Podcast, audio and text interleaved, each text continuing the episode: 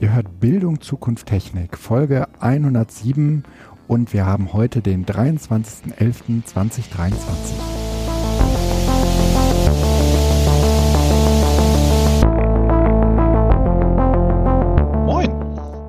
hallo Felix. Ähm, ähm, jetzt hat er Moin gesagt, das mache ich normalerweise. Mahlzeit. Mahlzeit, genau. Mahlzeit. Und Kann bitte jemand Hallo Guido sagen? Es ist sonst so traurig, weil ich mich sonst so als Gast fühle. Hallo, Guido. Äh, Als Gastgeber meine ich, danke. Ähm, Hallo Gastgeber. Warum Gastgeber? Naja, wenn, wenn, ich, äh, wenn ich alle begrüße dann, und keiner mich begrüßt, dann bin ich wohl der Gastgeber. Ist doch so. Ja, also, das ist doch dann Nein, das ist doof. Das, das ist ja unser Zuhause, Felix. Ne? Und, und heute haben wir uns ins Wohnzimmer eingeladen, den Joachim. Den, den Joachim, äh, das habe ich gerade gelernt, äh, der war äh, äh, in der Folge 71 schon mal da. Und äh, die Folge 71 haben wir wann aufgezeichnet? Oh Gott, oh Gott. Es ist auf jeden In der Fall, Pandemie meine ich, oder? wir, wir, wir geben, Hier steht doch im Link drin. Kannst du doch sehen. steht, steht da das Datum drin? Ja. Äh, äh, genau, am 9 15.09.2020, genau, also mitten in der Also Pandemie. Hm. Fast genau drei Jahren. Ja. Und das Schlimme ist eigentlich, dass ich äh, das vergessen habe. Also ich wollte heute die gleiche, die gleiche Sendung aufzeichnen, äh, mit den gleichen Themen, die wir 2020 schon mal aufgezeichnet haben. Und ähm, das ist fast ein bisschen Leider peinlich. haben Ja. Joachim und ich uns nicht einfach darauf eingelassen, sondern kurz vorher noch gesagt, so geht's nicht. Genau. Wir hätten es einfach laufen lassen sollen. Das wäre eigentlich cool gewesen. hab ich auch gerade überlegt. Wir, wir müssen vielleicht äh, noch dazu sagen, dass ihr beiden Pflegel äh, hingegangen seid, nachdem ich euch das meine Idee vorgestellt habt, habt ihr beide gesagt, unabhängig voneinander, oh ja, das ist eine gute Idee, das machen wir. Oder ähm, ihr habt zumindest irgendwie nonverbal so einen Daumen gesetzt für, jo, machen wir. Ähm, und äh, dann äh, saßen wir gerade hier zusammen und dann habt ihr mir klar gemacht, dass wir eigentlich schon vor zwei Jahren über das gleiche Thema geredet haben und ähm, habt mich so richtig eiskalt auflaufen lassen und, und eigentlich haben wir jetzt gar keine Themen, oder doch? Nein, das ist mein endloser Respekt, den ich dir gegenüber dir empfinde, dass ich niemals wagen würde, dir zu widersprechen. Ja, das. Äh, ist, Oder äh, wir sind einfach gut eintrainiert in Verwaltungstätigkeiten. Wenn irgendjemand einen Vorschlag macht und ich habe nichts dagegen, dann sage ich grundsätzlich, ist es gut, weil solange es mich nicht betrifft, ist es okay. Und Ja, wenn du ein ja. Thema im Vorschlag hast, mach doch. Ich genau. kann ja, auch zuhören. Ah, Felix, dich hat irgendwie die Schule wieder versaut. Du warst, du, du du warst irgendwie, äh, als du noch äh, in dieser in diesem Medienbüro warst, warst du so ein bisschen der kreative äh, Nerdkopf und jetzt, wo du in der Schule bist, bist du wieder total verwaltungsgetrieben, oder? Ja, aber glücklich, Schule? weißt du? Ja, aber Verwaltung, glücklich. aber glücklich. Ja, genau. Ich habe wieder Freizeit. Ich kann wieder Urlaub machen. genau.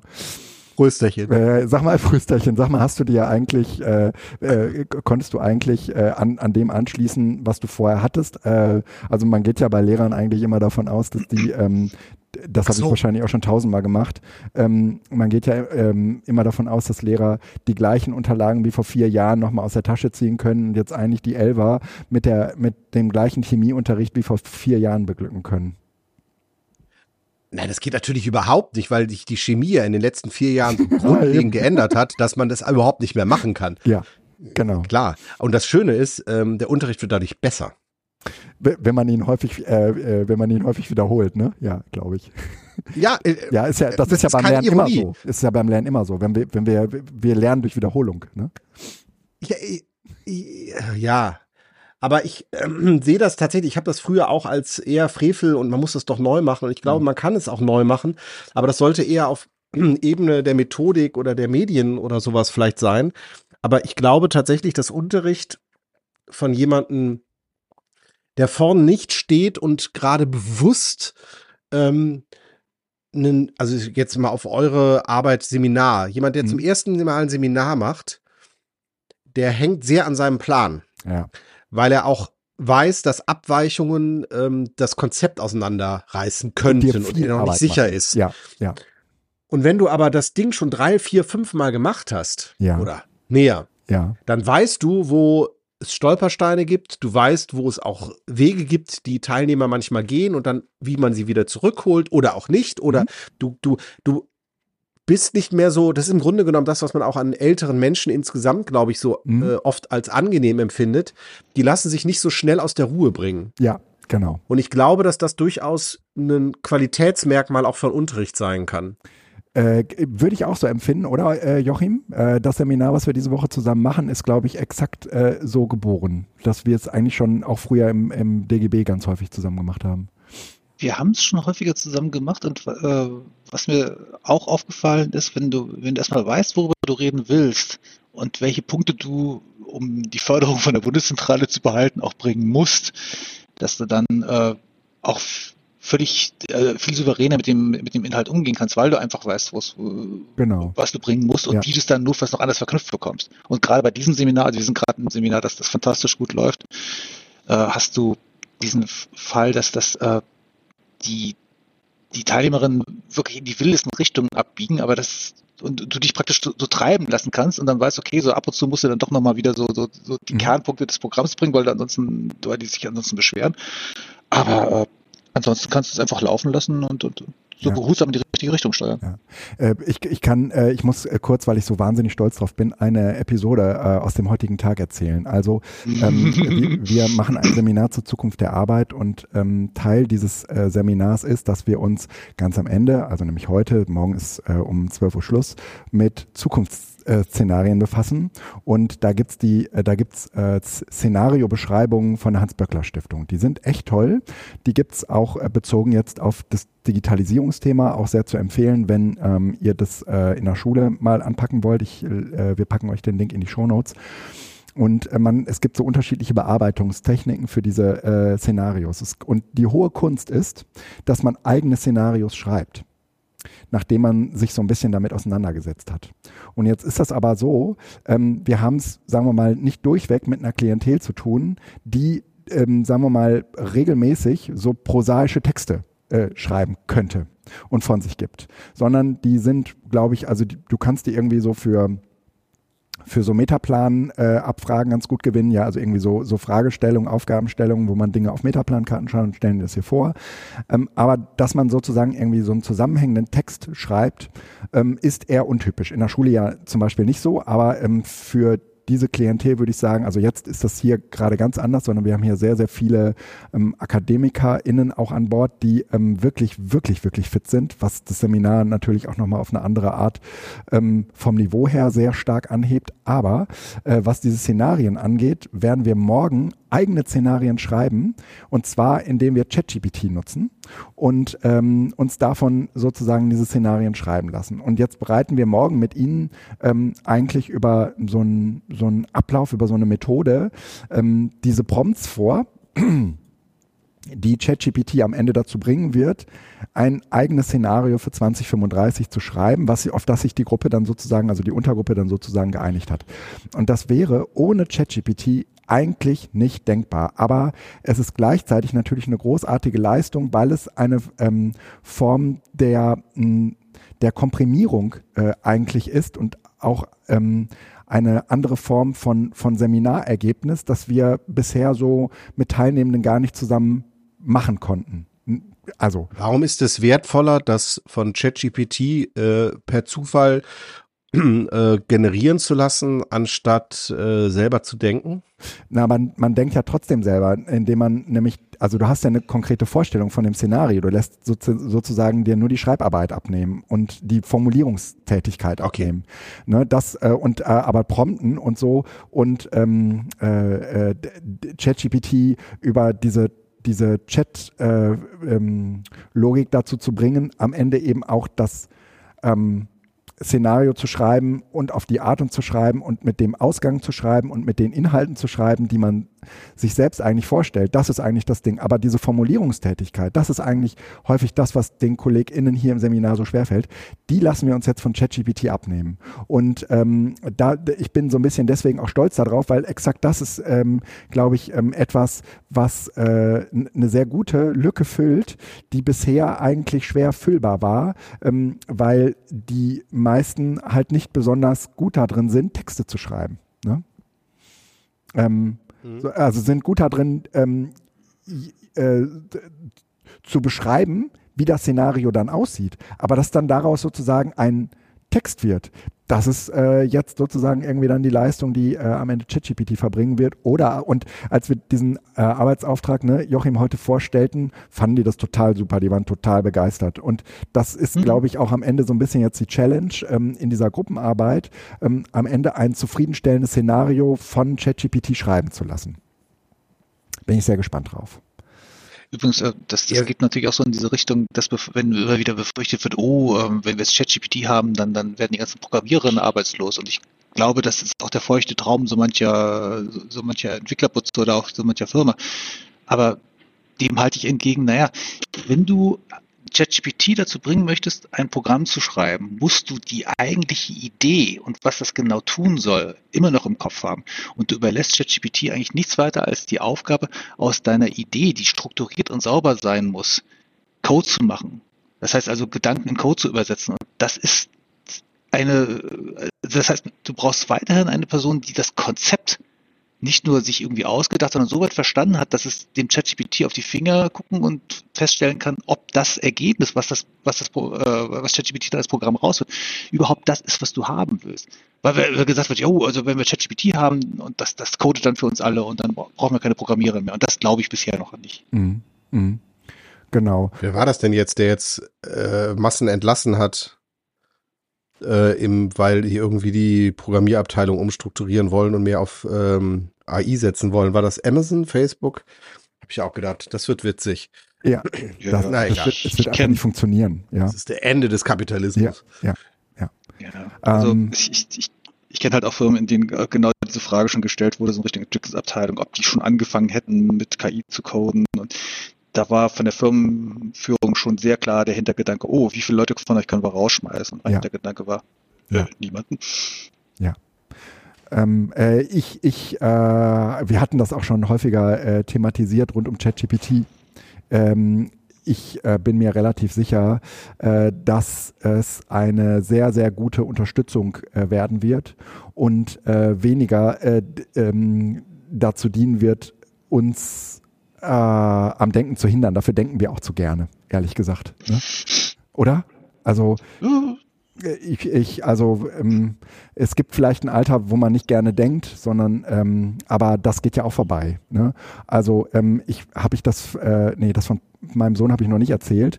Der hat äh, jetzt vor kurzem seine erste äh, Bio-Klausur in der Oberstufe geschrieben und ähm, während der ähm, ähm, sicherlich auch die Zeiten durch hat, wo man sich die Hausaufgaben von ChatGPT schreiben lässt ist er jetzt sozusagen in der Phase, ähm, wo er sagt, ich lasse mir von ChatGPT eine Übungsklausur äh, stellen und äh, die entsprechenden Lösungen äh, direkt dazu entwickeln. Und ja, man weiß nie, ob das richtig ist, das weiß der auch, ne? Aber ähm, er hat auf jeden Fall eine Musterlösung und äh, kann ähm, so, so ein bisschen zumindest irgendwie versuchen abzugleichen. Er, er lernt ja auch äh, nicht nur mit ChatGPT, aber ich finde, das ist ein, ein ganz interessanter Anwendungsfall, ähm, den ich ehrlich gesagt bisher auch so nicht auf dem Schirm hatte.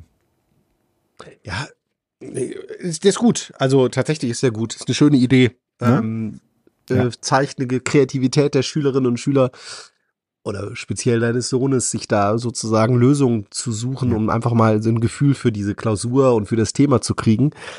Ähm, ich, also ich nutze es tatsächlich in meinem Alltag so gut wie nie. Ja. Aber ich weiß, sobald ich mich hinsetzen müsste, um einen Bericht zu schreiben, also ja. diese Arbeiten, die man genau. in seinem Leben oft gemacht hat, die einfach nur ähm, ja, resilienzfördernd waren. Mhm. Im Sinne von, da muss man jetzt durch. Genau. Ja, die Dinge, ähm, die man so ähm, weggeschoben hat, vielleicht auch, ja. Ja, also die einfach zeitintensiv und ja. also textlastig waren. Mhm. Ich glaube, da würde ich heute auch äh, äh, anders rangehen. Ansonsten, wenn ich jetzt so im Alltag bin, also ich habe es genutzt, ich nutze es mal, um irgendwie zu checken, wie ist denn, also gerade für die Schülerinnen und Schüler, weil ich habe natürlich unendlich viele Aufgaben in meinen Büchern, mhm. Schulbüchern, die ich den Schülern ständig um die Ohren haue äh, um denen einfach zu zeigen, ihr könnt auch ChatGPT nutzen, um sozusagen euch dieser Fragen zu nähern. Und dann teste ich das zwischendurch mal. Das ist meistens gar nicht so schlecht. Mhm. Und für mich selbst als, als Brainstorming, so, ähm, mhm. wenn keine ja. Leute da sind oder du sitzt mit zwei Leuten am Tisch und irgendwie sind, ist so die, die Sprudelphase von irgendwelchen kreativ wilden Ideen zu Ende. Ja. Dann irgendwie ChatGPT mal anzuwerfen und zu gucken, was kommt denn noch von da, um dann darauf aufbauend weiterzumachen. Aber im Alltag. Ja. Also ich habe tatsächlich einen Job, wo das relativ wenig bedeutsam ist. Ja, weiß ich nicht. Ähm, äh, Also, Also- das heißt nicht, dass der Umgang, also nochmal, d- das betrifft mein Leben. Äh, Für Ja. mich als Lehrer, in meiner Aufgabe auch als Lehrer, ist es natürlich total bedeutsam, die Schülerinnen und Schüler dahin zu führen. Ja. Nur, ich bin eher auf der Ebene, dass ich ja denke, es macht eigentlich keinen Sinn mehr, heute irgendwie äh, Präsentationen erstellen zu lassen Ja. und daran den Leistungszuwachs zu äh, Nein, überprüfen, nein, weil da machen, nutzen die die Gamma-App und fertig. Einen Text einsammeln ist total langweilig, weil ne, es geht Ja. eher um die Struktur des Textes, äh, sind sozusagen die, die Ja. so. Oder das, was hängen geblieben ist, eine Diskussion, eine, eine mündliche Mitarbeit. ja. Aber ähm, das, ja. ich hatte vor ein paar Tagen mit dem Leiter einer Bildungseinrichtung gesprochen, die auch so, so ab und zu mal so staatliche Fördergelder beantragen muss. Und da hat er sich bitterlich bei mir beklagt. Er hat jetzt mit äh, Leitern anderer Bildungseinrichtungen gesprochen und äh, die würden jetzt anfangen, ihre Förderanträge mit ChatGPT schreiben zu lassen. Die würden ihm sagen, was auch folgende Vokabeln müssen drin vorkommen, so und so lang muss das Ding seinen Weg los. Und er fand das total ungerecht, weil er ja noch das Ganze mit Hand schrieb. Und ich habe sein, seine Klage ehrlich gesagt nicht verstanden. Ich habe mich gefragt, ja, wenn alle anderen das System betrügen, dann betrüg es doch auch. Das System will betrogen werden. Dann Es lass dir liest deinen, ja eh keiner den Förderantrag, sondern guckt, ob die Namen und die Wörter drin vorkommen. Ja, ja, exakt deswegen. Ja. Es gab vor Schmeißen Sie es in ChatGPT und fragen, welches ist besser. Mhm. Ich hatte vor, vor kurzem so eine schöne Karikatur gesehen, zwei Bilder. Im linken Bild sitzt einer am Computer und äh, spricht zu seiner Kollegin und sagt, ich habe hier so eine, eine Zeile und die lasse ich jetzt für eine Mail auf zwei Seiten aufblähen, damit die Leute wunderglauben, was ich geschrieben habe. Zweites Bild, die Empfängerin der Mail spricht zu ihrem Kollegen, ich habe hier eine seitenlange Mail, die lasse ich mir von ChatGPT zusammenfassen auf einem Einzeller, damit ich äh, vorgeben kann, ich hätte sie gelesen. Ja. Und ich meine, darauf läuft es hinaus. Das ist ja gar nicht mehr so weit von der Realität entfernt. Nö. Stimmt, stimmt. Und ähm, mir, fällt gerade noch ein anderes, also ich merke gerade in meiner pädagogischen Arbeit, dass ähm, ich ChatGPT ähm, äh, mir gut vorstellen, also ich, ich, ich sehe viele Methoden von früher, die jetzt, wo es ChatGPT gibt, äh, plötzlich ähm, viel geiler werden. Ähm, oder nicht, äh, vielleicht ist das auch nur mein, mein Überschwang, den ich nicht, den, den ich, den ich so schwer bremsen kann. Und was ich eigentlich meine, ist, es wird so viel anders. Ähm, wir hatten, ähm, wir, wir, wir haben ähm, äh, ganz, äh, ganz am Anfang dieses Seminars so eine Zeitreise gemacht. Da sind, da haben wir die Leute irgendwie nach 1862, nach 1963 und äh, in die Heutezeit äh, geschickt. Ähm, und dann hatten die so eine Rolle und dann bekommen die von uns irgendwie so ein, so ein paar YouTube-Videos, die sie so ein bisschen in die je- jeweilige Zeit abholen. Und ähm, dann sind sie zum Beispiel eine Telefonistin, was weiß ich, 1963, ähm, irgendwie ledig, äh, wohnt in München, 19 Jahre und so. Ähm, und dann müssen die äh, diese, diese Rolle sozusagen irgendwie mit entsprechenden Fragen so ein bisschen auffüllen und anschließend treffen die sich ähm, mit jemandem aus 1852 und aus der Jetztzeit. Und dann tauschen die sich zu diesen Fragen aus. Und es geht in Wirklichkeit eigentlich so ein bisschen darum, na, wie kommunizierst du in deiner Zeit, wie reist du, wie ähm, arbeitest du, welche, äh, welche Arbeitsmittel hast du und so weiter. Und das tauschen die dann sozusagen miteinander aus und diese Zeitreise ist so, soll so ein bisschen dazu dienen, dass man ähm, so, ein, so ein bisschen ein Gefühl dafür kriegt, naja, wie, hat sich eigentlich Technologie auch in so eine ähm, gesellschaftliche, äh, also so gesellschaftlich implementiert, ja. Ähm, und das, also wie, wie hat es Machtverhältnisse verändert und so weiter. Und das ähm, äh, man sich diese Rolle jetzt eigentlich mit ChatGPT schreiben lä lässt, also dass man ChatGPT dafür nutzt, mh, die eigene Rolle so ein bisschen anzufüttern. Das kann ich mir total gut vorstellen, weil es überhaupt nicht darum geht, dass man exakt und korrekt auf das Jahr hin äh, ist äh, und ähm, sondern eigentlich eher so über den Daumen gepeilt, dass es ungefähr passt. Und natürlich würde ChatGPT auch 19, äh, 1852 nie von Flugzeugen schreiben. Ja, ähm, ähm, zumindest ist das jetzt in unseren ersten Versuchen so gewesen. Aber ich fand schon, dass ähm, diese Methode plötzlich mit ChatGPT den ähm, KollegInnen total gut dabei hilft, äh, so eine eigene so eine, äh, so, so, so, eine eigene Rolle viel besser zu entwickeln, ähm, als das vorher der Fall war. Und für mich ist das irgendwie total, ähm, ist das so ein Booster äh, und ich musste, ich muss, ich gucke gerade irgendwie so auf meine Methoden drauf und denke, meine Güte, wie geil, äh, ähm, kann man das all, alles jetzt äh, weiterentwickeln, wo wir ChatGPT haben. Ähm, ja, ich, ich, ich versuche gerade eine äh, Assoziation hinzukriegen oder ein, Vergleichnis, ähm, wenn wir bisher in der Bibliothek vor allen Dingen nach Buchtiteln gesucht haben, ist es uns halt jetzt mit ChatGPT sozusagen möglich, den Inhalt der ganzen Bücher, die Gedanken selber ähm, zu durchstöbern und mhm. äh, nicht nur zu durchstöbern, sondern eben auch ähm, in einen in eine Antwort zu gießen, so dass ja. wenn ich halt sage, wie war denn das Leben 1842, dann äh, ist äh, das zwar immer noch nicht valide und es können Fehler drin sein, aber trotzdem hat ChatGPT halt eine Basis, eine Datenbasis, die referenziert auf 1842 Dinge ausspuckt, die ich vielleicht sonst gar nicht so richtig im Blick gehabt hätte. Ja. Und das ist tatsächlich ganz spannend. Also gar nicht mal als künstliche Intelligenz, sondern auch als ähm, Datenbasis ja. irgendwie zu sehen. Ja, genau. Ja. Mhm. Genau. Und ähm, ich, ich, ich äh, bin mir auch relativ sicher, ähm, bei den vielen Möglichkeiten, die wir jetzt mit diesem Sprachmodell haben, dass wir da noch also ähm, wenn man, also es ist ja meistens so, ne? Ich, ich sprach auch mit, mit äh, Joachim im Laufe der, der letzten Woche über dieses Summer-Modell und ähm, dass wir gerade über ChatGPT auch wieder erleben, wie wir das alle nochmal neu durchleben, ja, von äh, Substitution bis zur Re Redefinition ne? und ähm, Modification und äh, Augmentation und das ähm, sozusagen diese ganzen, dass das, dass dieses SAMRE-Modell ein Phasenmodell ist und wir das immer wieder bei neuen Technologien komplett neu durchleben müssen, obwohl wir eigentlich ja ähm, ganz, ganz erfahren mit diesen Technologien sind. Das finde ich ehrlich gesagt ähm, jetzt gerade auch nochmal total cool, weil man sich wieder selbst dabei beobachtet, ähm, wie man wie so ein Kind vom Überraschungsei äh, äh, dieses ChatGPT äh, auspackt ne? und äh, jedes Mal irgendwie denkt, ähm, was steckt da eigentlich, was steckt eigentlich heute im Überraschungsei drin? Ne? ja, total. Ähm, haben Was ich halt, äh, also äh, ja, ich, ich würde gerne die Brücke Datenschutz schlagen, aber tatsächlich ja. erstmal noch kurz fragen, wie nutzt ihr das im Seminar? Die freie Version 3.5 oder habt ihr eine gekaufte Version, die ihr den Teilnehmern zur Verfügung stellt? Ja. Also die 3,5er. Die, die, ja, die reicht. Die sollen sich alle selbst einen Account Budget. anlegen. Ja, nee, nee, wir nutzen äh, hier diese, diese äh, iPads und da habe hab ich jetzt ChatGPT installiert. Es gibt auch viele, die wollen sich einen eigenen Account machen, aber wer keinen will, der, der bekommt halt unsere iPads und kann es damit nutzen. Okay, also das heißt, gut. Weil tatsächlich, was ich spannend finde, und jetzt haben wir mit Joachim ja jemanden, der ja. Äh, äh, die Datenschutzexpertise hat. ähm, es ist ja ganz interessant. Äh, ja nimm sie jetzt einfach an.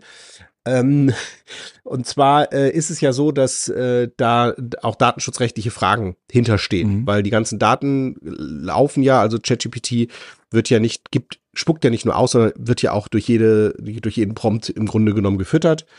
Und äh, was ich ganz witzig finde, ist, dass es halt in Deutschland ähm, einige Anbieter gibt äh, im Schulumfeld, die halt äh, gegen Geld eine äh, datenschutzkonforme Nutzung von ChatGPT für Schülerinnen ermöglicht. Und ich ja. frage mich immer, wie machen die das? Das können die doch nur mit einem anonymisierten Account machen, weil das, der Datensatz selbst läuft doch auf OpenAI, OpenAI-Servern und kann nicht äh, da rausgezogen werden. Oder hast du da mehr Infos, wie genau das dann abläuft? abläuft? Also kann doch nur ein Proxy sein, sozusagen, ne? Ich kann mir das auch nicht anders vorstellen. Also letztlich, wenn du mit dieser KI redest, dann, wie du schon richtig sagst, fütterst du sie und äh, ja, gibst im, im, schlimmsten Fall irgendwelche persönlichen Geheimnisse an das Ding raus. Äh, das Problem taucht ja übrigens auch nicht nur im, im, im Schulkontext auf, sondern äh, wenn jetzt Firmen anfangen, ähm, das einzusetzen, dann äh, fütterst du natürlich auch äh, die KI mit, mit irgendwelchen Firmengeheimnissen und das muss auch irgendwie sicher abgehandelt werden. Das Einzige, was ich mir vorstellen kann, ist, dass du sagst, du hast was wie, ein, wie den, den Speicher ähm, den, also die, die, das, die antrainierte KI aus den Staaten und dann, also ich denke jetzt laut nach, ohne dass das, dass das funktionieren muss. Und du versuchst praktisch das, das Delta, das du dann erzeugst, auf Servern in Europa abzulegen. Puh, aber ja, aber das, ist ja, das würde ja bedeuten, dass du auf die KI noch, also auf ChatGPT noch eine eigene KI, die die Antworten von ähm, ChatGPT, also OpenAI und äh, lokal gespeichert. Also nein, ich glaube eher, dass das so eine so ein äh, ähm, PR-Gimmick-Trick ist im Sinne von wir verkaufen Ihnen das hier datenschutzkonform und äh, halten dafür die Hand auf, weil äh, also du weißt es auch nicht und es ist eigentlich die die, ja. es gibt nur diesen OpenAI-Server, ne? Soweit ich weiß, ja. Also du könntest natürlich genau. auf die also, Idee kommen. Ja, das, also das war ja auch ist ja ganz interessant. Also das Betreiben der eigentlichen KI-Oberfläche ist zwar rechenintensiv, aber nicht so wahnsinnig teuer, als dass du das auf einer ordentlichen gemieteten Hardware nicht selbst hinbekämst. Das wirklich teure ist das Trainieren der KI. Und äh, da habe ich jetzt mal so Zahlen gehört, wie dann auch, auch so, so, so Hochschulen ähm, mit wirklich großen Hochleistungsrechnern nicht das Budget hatten, ihre KI ausreichend mit Daten zu trainieren, weil du ähm, vorher den Datenbestand, den du da reinfüttern willst, erstmal durch so einen, ich sag mal, so, so einen Preprocessor füttern musst, damit ähm, der überhaupt von, von, ähm, äh, von, der, von, von dem Netzwerk verstanden werden kann. Und dieser Vorgang ist so wahnsinnig teuer, dass nur wenige Firmen überhaupt die Rechenleistung haben, um das zu bringen. Und das wiederum führt oder könnte die, äh, dazu führen, dass sich die, die Fähigkeit, überhaupt eine ordentliche KI zu betreiben und die ordentlich anzutrainieren, wieder mal in den Händen einiger weniger ganz großer Unternehmen liegt. Und da mhm. sich so ein, so ein Bedenken, weil, weil, weil wir immer wieder diese Konzentration auf einige wenige Plattformen haben. Ne? Also wir haben ein, ein, ein, ein Google, das uns sagt, wie das Netz aussieht. Wir haben ein, äh, ein, ein, ein äh, hier, wie heißt das Ding noch, ein, ein WhatsApp, das uns sagt, okay, mit, mit diesem Menschen kannst du überhaupt in Kontakt treten. Und äh, diese, die, die, diese Macht, die uns, uns zu sagen, wie das Internet aussieht, in wenige Hände zu legen, halte ich für kritisch. Übrigens kriegen wir damit auch langsam den Bogen zum, zum, zum, zum Pad. Äh, ja, danke. Mhm. Ähm, ich, ich, Aber ich war gerade ein bisschen abgetaucht, äh, weil ich ähm, gerade äh, mich äh, während dieser Auseinandersetzung an eine Diskussion, oder nicht Auseinandersetzung, aber während des Gesprächs an eine Diskussion erinnert fühlte, die Nele Hirsch aufgemacht hat. Ähm, da ging es um äh, unfreiwilliges Big Tech Influencing und ähm, die äh, möglichen Gegenstrategien äh, in der Bildung. Es ging irgendwie so ein bisschen darum, okay, wir haben irgendwie dieses ChatGPT, aber wie kriegen wir äh, das ChatGPT eigentlich ähm, äh, in Open hin, ja? Und äh, da äh, gibt's im Prinzip keine, da gibt's im Prinzip keine Lösung für, ähm, weil es im Prinzip keine zufriedenstellenden offenen ähm, KIs gibt oder Sprachmodelle gibt, die man, äh, die man benutzen könnte. Ähm, und äh, wir im Prinzip gerade so ein bisschen ähm, die Influencer sind äh, als Bildungsschaffende und äh, das äh, unseren Teilnehmenden so qua kostenloser Werbung äh, äh, ihnen sie, sie sozusagen in ihre äh, in ihre Accounthände spielt. Ne? Und äh, das, ähm, da, da habe ich ehrlich gesagt ähm, auch leider keine, keine richtige Antwort drauf. Ich, ähm, es ist halt ein Dilemma, ja. Auf der einen Seite hätte man, glaube ich, gerne was Freies, auf der anderen Seite muss man einfach sagen, es gibt nichts Freies. Ne? Darauf läuft genau hinaus. Und das ist ja so das, ähm, das dieses Lamento, das ich bei der Gelegenheit immer wieder anstimme. Wir haben das Internet angefangen aufzubauen als ein sehr stark dezentralisiertes Netz mit äh, einigen wenigen, äh, äh, Quatsch, mit, mit, mit vielen Knoten, die voneinander unabhängig sind, ein, ein zensurresistentes Netz und ähm, haben jetzt im Lauf der, der, der letzten Jahrzehnte immer stärker angefangen, dieses Netz zu, sag ich mal, rezentralisieren, indem wir ähm, oder überhaupt erstmal zu zentralisieren, indem wir äh, die, die diese vielen kleinen Akteure, die es ursprünglich mal gab, auf einige wenige große konzentriert hat. Ne? Auf einen Herrn Google, einen Herrn Facebook, einen Herrn WhatsApp, äh, WhatsApp sowieso, aber einen, einen, einen Herrn eBay.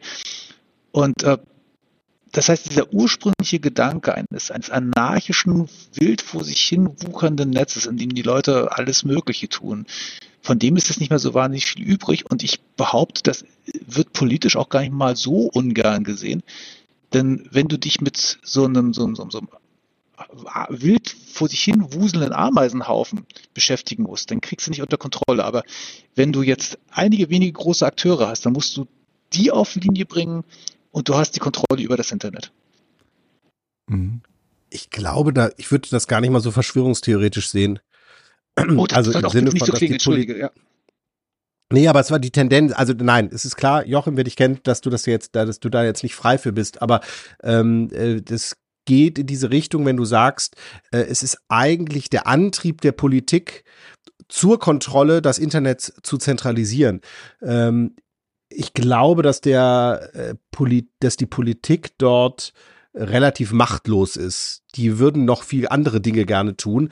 In dem Sinne ist das nicht die Triebfeder, sondern wird dort dankbar angenommen. Und ich glaube aber, genau, die Triebfeder, ja.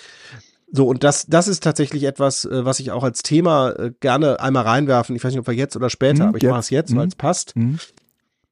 Ähm, wir haben im Moment eigentlich wieder eine wunderbare Situation äh, durch die äh, inzwischen fast ein Jahr her äh, seiende Implosion ähm, oder Demaskierung äh, von äh, X ähm, und den sich anbietenden Nachfolgern. Ähm, wir haben äh, eine hochspannende Diskussion ähm, ja, ich reiß das jetzt nur mal kurz an und da kann man sich nämlich genau an diesem Fall das vielleicht einfach nochmal deutlich machen. Mhm. Wir haben mit Mastodon eine Alternative gehabt, die genau dem ähm, verteilten, anarchischen, hast du es eben gesagt, ähm, äh, Wildwuchs am nächsten kam, jeder kann daran partizipieren, jeder kann sich seinen Server mit seinen Moderationsregeln aufbauen und trotzdem können wir alle miteinander uns unterhalten, wenn wir wollen und wenn wir nicht wollen, können wir uns auch abschotten und so weiter. Ähm, alles, was dort an technischen Implementationen gemacht wird, wird äh, äh, moralisch und technisch einmal überprüft auf Zugänglichkeit und also es ist ein, ein, ein klassisches Open Source Produkt, mhm. sage ich jetzt mal so. Mhm grob. kann man auch so grob. So, und dann äh, haben wir dagegen ähm, zwei äh, widerstrebende nochmal Tendenzen, nämlich einmal haben wir dann ähm, einen Großkonzern, der äh, plötzlich riecht, äh, dort äh, einen Ersatz schaffen zu können, und mhm. zwar ohne es aufkaufen zu müssen, Meta, äh, die immer schon gerne Facebook, äh, nicht Facebook, immer schon gerne X, äh, Schrägstrich damals Twitter äh, in ihre Timeline äh, aufgenommen hätten bei Facebook ähm, und das nicht geschafft haben. Und die haben mit Thread was entwickelt, was sie opportunistisch so positioniert haben, dass es diesem ganzen Open Source Gedanken entgegenkommt. Wir wollen also auch äh, in dieses Metaverse, nicht Metaverse, ähm, Activity Pub Doch, heißt Meta, äh, Fediverse. Nee, Fediverse. Fediverse, Metaverse. Doch, Fediverse. Äh, ja. Dieses Fediverse ja. Äh, mit reingehen und so weiter, ähm, was natürlich bis dato nicht passiert ist. Ähm, aber ich glaube, es hat viele davon abgehalten, sich ähm, zumindest die äh, unsicher waren, äh, sich bei äh, im, im Fediverse, bei Mastodon anzumelden und sind da vielleicht eher zu Threads gegangen, auch weil es einfacher war. Instagram-Accounts konnten genutzt werden. Das heißt also, wir haben dort einen wahnsinnigen Schwung von Zuwachs von Mitgliedern gehabt, die dann aber auch nach zwei, drei Wochen, weil sich das Ganze irgendwie dann so verpufft hat, wieder zusammengebrochen sind. Und auf der anderen Seite haben wir dann noch mal die, die sich hinsetzen und sagen, nee, wir machen jetzt aber noch mal ein eigenes Protokoll. Wir wollen aus X und Mastodon lernen und machen jetzt ein neues Protokoll, ähm, eben mit Blue Sky. Ähm, und wenn man jetzt die Leute fragt, wo seid ihr? Gibt es die, die, keine Ahnung, ich habe mich immer bei Threads angemeldet, aber äh, da läuft eigentlich nichts. Es läuft jetzt weiter bei Instagram. Facebook hat seinen oder Meta hat sozusagen Ziel erreicht, Instagram zu positionieren und zu stärken und nicht auch noch irgendwie zu schwächen. Beim Mastodon sind alle die, die dir tausend Gründe nennen können, warum das doch eigentlich das Beste ist. ähm, und bei Blue Sky sind die, die sagen, keine Ahnung, aber ist lustig. So, und ich habe das Gefühl, dass der, genau, und da ist jetzt sozusagen genau das. Wir haben eigentlich, Blue Sky ist im Moment auch zentralisiert. Die machen zwar ähm, auch am Ende ähm, Föderationen und es wird verschiedene Server geben, aber es gibt zentrale Knotenpunkte, wo halt auch das zentrale Account Management und die zentralen Indizes und so weiter vorgehalten werden. Die sind zwar auch offen und können sozusagen auch wandern, aber es ist sozusagen nicht das Dezentrale, wie es Mastodon ist. Ähm, was halt Vorteile bietet, aber darum geht's gar nicht. Das sind die technischen Sachen, sondern es ist tatsächlich so, dass wir keine Direct Message, keine Hashtags ähm, haben. Wir haben ähm, ein System, was immer mal wieder zusammenbricht. Also unglaublich unbefriedigend, aber mit viel mehr Spaß. Und auf der anderen Seite mit Mastodon etwas, was inzwischen fast abgehangen ist, gut funktioniert, was immer neue Features bekommt, aber eigentlich total langweilig. Und das finde ich extrem spannend, weil es im Grunde genommen das, was du jetzt auch gerade machst, ähm, plakativ deutlich macht, was ist es, was das eine attraktiv und das andere unattraktiv macht. Denn ich glaube, auf der Ebene von Datenschutz, von, von, von Beteiligung und allem ist das eine, der Elefant, kriegt überall Punkte. Ja. Und trotzdem ist es langweilig. Ist Datenschutz und ist vielleicht das Gute einfach total langweilig, aber das andere ist ja auch nicht schlecht. Also das ist ja auch das Schöne. ganz kurz den Gedanken noch. Ich find's total geil, sozial äh, entwicklungsmäßig zu sehen, dass ähm, die Rechten, wenn man sie alleine lässt, ihren Spaß daran verlieren. Und ähm, Twitter, wer da jetzt noch ist, ist sozusagen auch, der, der, der möchte immer aktiver werden äh, und immer äh, brutaler, aber es interessiert halt keinen mehr. Also die Mehrheit der Bevölkerung ist der Resonanzraum, den die Rechten nutzen und das müssen wir uns immer wieder bewusst machen und X spielt keine Rolle mehr und das ist eigentlich etwas, was total spannend ist. Die Frage ist, was spielt jetzt in Zukunft eine Rolle? Aber es ist nicht so, dass sich jemand einen Resonanzraum kaufen kann. Und das finde ich eigentlich ein schönes äh, gesellschaftliches Bild. Michael Seemann hat so. einen sehr schönen Artikel in seinem Blog geschrieben, ähm, der äh, sich einmal mit der Auflösung von X und ähm, dem Problem auseinandersetzt, dass äh, die Linke, also die Linke als, als politische Richtung, nicht als Partei, ja. äh, auf einmal kein, kein Forum mehr hat, in dem sie sich äußern kann, weil der Nachfolger von X eben nicht klar ist. Äh, die Leute, die von X geflohen waren, haben, These, ne? die wollten eigentlich dieses Twitter X, wie sie es kannten, behalten, bloß mit vernünftigen Leuten. Und mhm. da kommt These Blue Sky dem näher, weil es sich trotz aller Mängel twitteriger anfühlt als Mastodon. Auf Mastodon haben sich vorher ja schon über Jahre diverse Leute rumgetrieben. Der CCC betreibt seit Ewigkeiten da eine Instanz. Und äh, ich glaube, das ist so ein, ich sag mal, so ein Migrationsproblem. Auf Mastodon waren schon Leute, die definiert haben, wie Mastodon aussehen soll. Und als jetzt die Leute von X geflohen waren und auf Mastodon rauf wollten, saßen da die Leute, die von ihrer äh, Fediverse Leitkultur geschwärmt haben und dann auf keinen Fall wollte, dass dass, dass da äh, ihr, ihr gemütlicher Baumhausclub auf einmal von, von, von diesen Ausländern da überrollt wird, von diesen Fremden. Das heißt, das erste, was du gesteckt bekamst, war, es heißt nicht Mastodon, es heißt Fediverse. Ganz wichtig. Und äh, die Tatsache, dass du keine globale Timeline hast, das ist kein Mangel, sondern das ist total prima. Und dann wurdest du also du, du bist auf Mastodon gegangen und erstmal ist so eine Horde von Leuten auf dich eingestürzt und hat dir erstmal gesagt, wie man sich auf Mastodon zu verhalten hat. Und ich bin eher so ein, so ein Anhänger der These, naja, wenn ich irgendwo eine Migrationsbewegung habe, dann bestimmen die, äh, nicht zuletzt die Leute, die irgendwo hin migrieren, wie das neue Land aussehen wird. Ne? Also als, als die Leute äh, massenweise nach Nordamerika migriert sind, hat sich, haben die halt bestimmt, wie die Kultur Nordamerikas sein wird. Und äh, ich meine, das ist ja die gleiche Debatte, die wir auch in Deutschland führen, bei der wir uns dann sagen, ja, also wir haben ja unsere deutsche Neidkultur und äh, die, die hat gefährlich nicht angetastet zu werden. Und da sagen dann diverse Leute, die hierher migrieren, ja, wir bringen doch unsere Kultur mit äh, und wir haben genau das gleiche Recht, hier zu leben, wie ihr auch. Und ähm, dann wird sich das halt ändern. Das ist ein Migrationsland. Also die Ureinwohner von Mastodon sind eigentlich alles Nazis. Nee, ähm, Entschuldigung, das war jetzt Jetzt lässt mich aber schön Aber die Ecke trotzdem, die löst nein.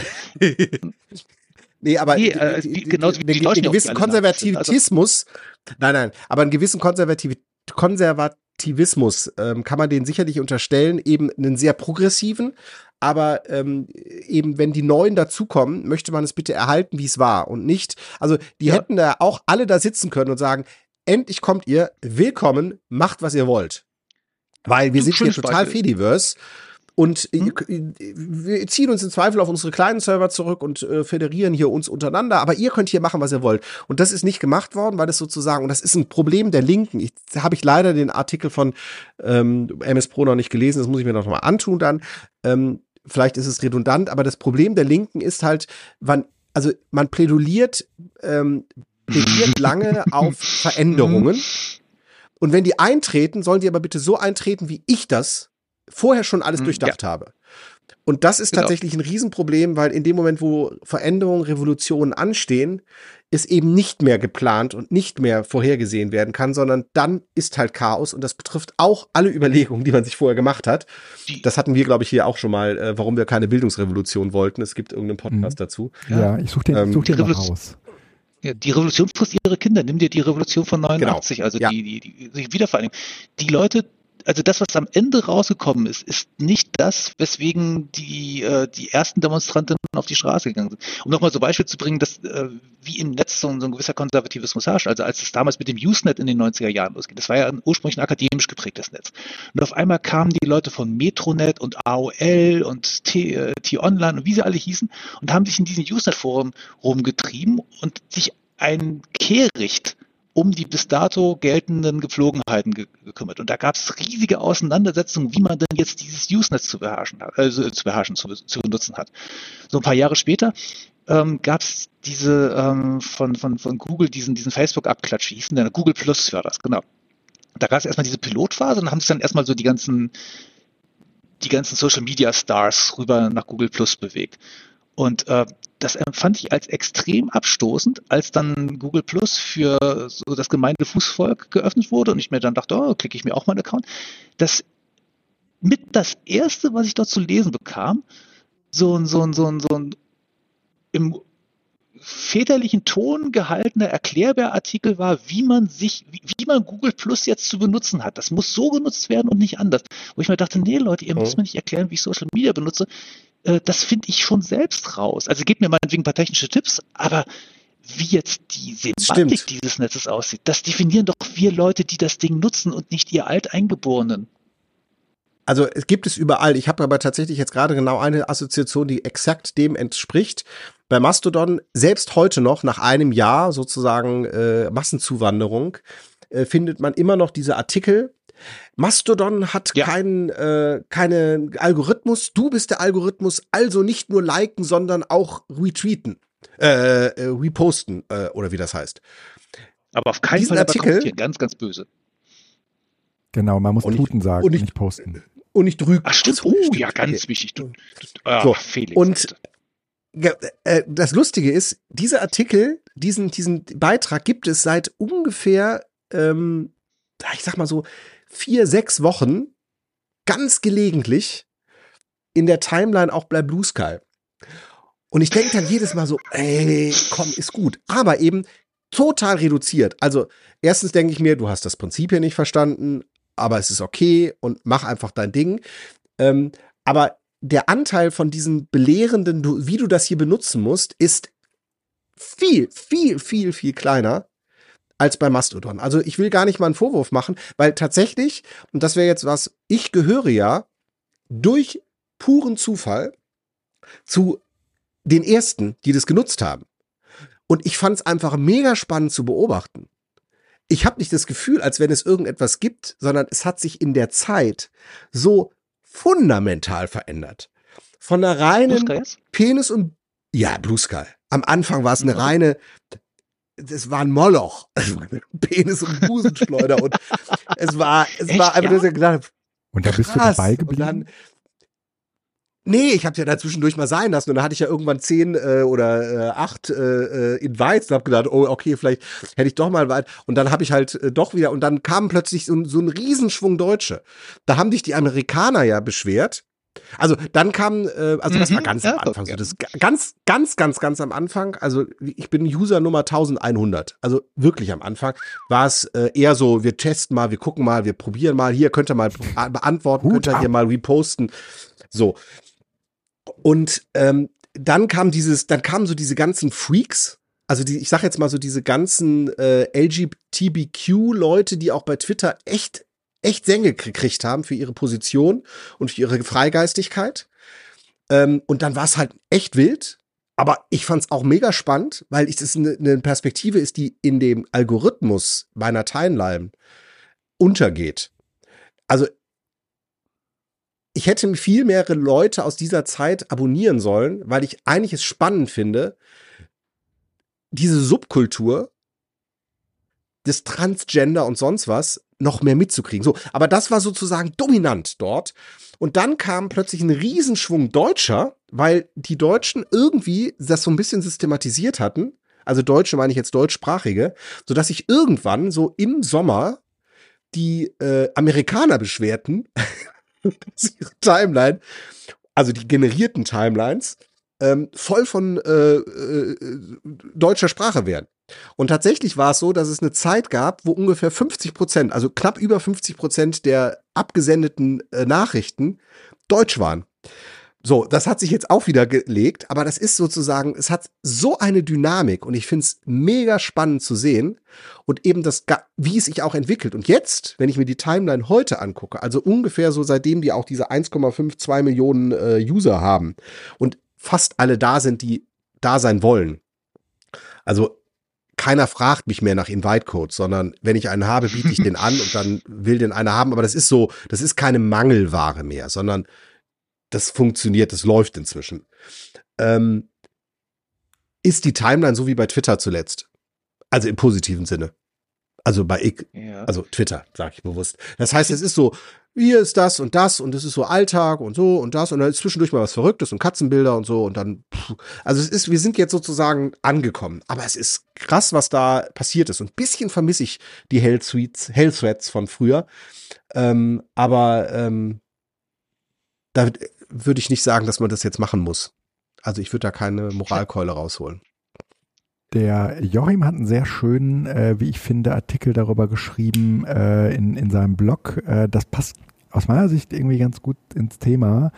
Äh, Leute folgen den Inhalten und nicht den Protokollen. Und äh, die Frage danach, für welches dieser Netzwerke ich mich entscheide, ist, glaube ich, am Ende gar nicht so sehr davon abhängig, wo ähm, findet es irgendwie in Open statt und ähm, wo ist, also in, in, in, mit Open Source Software sozusagen geschmiedet statt oder ähm, wo ähm, sind sozusagen die, ähm, die selbst installierbaren Server, sondern die wirklich wichtige Frage ist, ähm, wo sind die für mich relevanten Inhalte? Und jetzt kann man natürlich sagen, Aber wenn sind, das bewusst ist, ja, wenn das bewusst ist, warum kann sich nicht auch die Open Source Bewegung, die technisch immer super ist, aber in der GUI in der Regel scheitert? mh, Und ich sag mal, die GUI ist wichtiger als die Technik darunter. Das hat Blue Sky jetzt wieder gezeigt. ja, Warum kann sich auch nicht eine Open Source Bewegung dort einfach mal dran orientieren? na, die, sag du, äh, Joachim, aber um die GUI geht's nicht, würde ich sagen.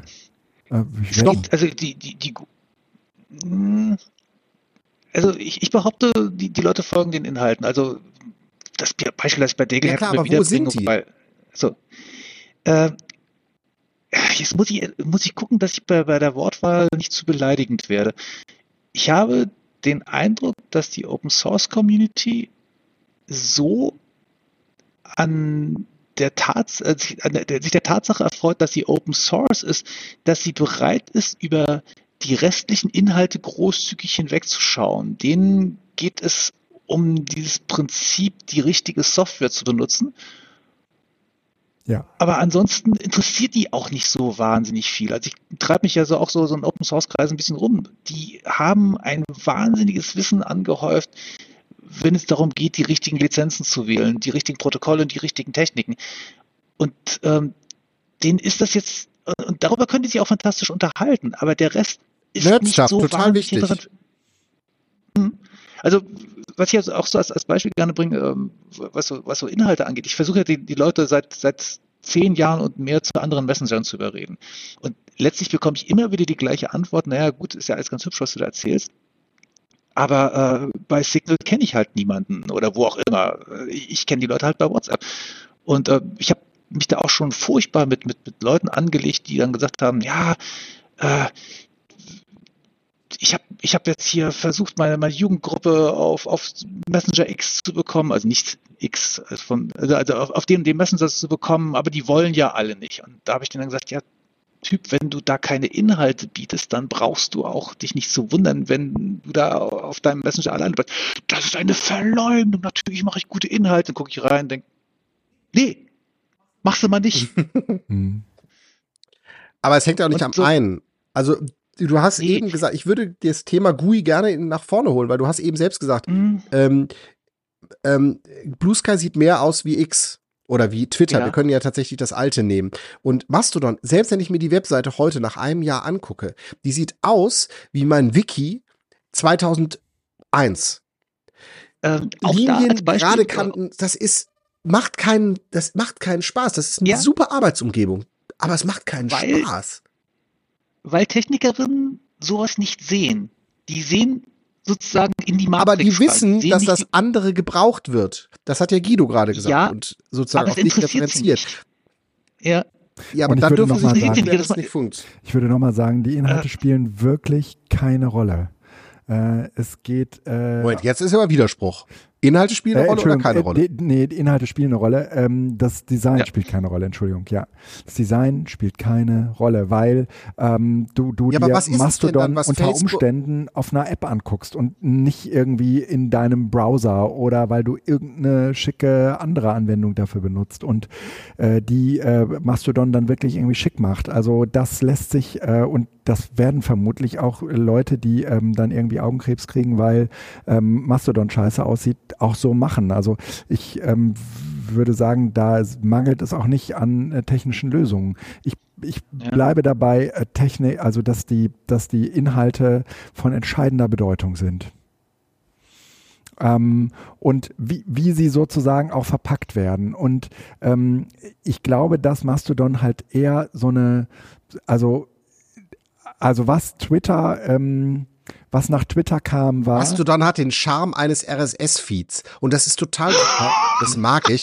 Aber ja, es ist halt nicht. Nein, aber was, was nach Twitter oder nach X kam, cool. war eigentlich eine Zersprenkelung äh, dieser Nutzenden in ähm, die Nerds, in die äh, äh, Ecke derjenigen, die sich jetzt vielleicht auch eher bei Blue Sky wohlfühlen. Aber ich glaube, ein äh, Ort zu finden, an dem sich alle wieder wohlfühlen, das ist, die Zeit ist vorbei. Also die hat, die ist sozusagen mit, mit Twitter vorbeigegangen.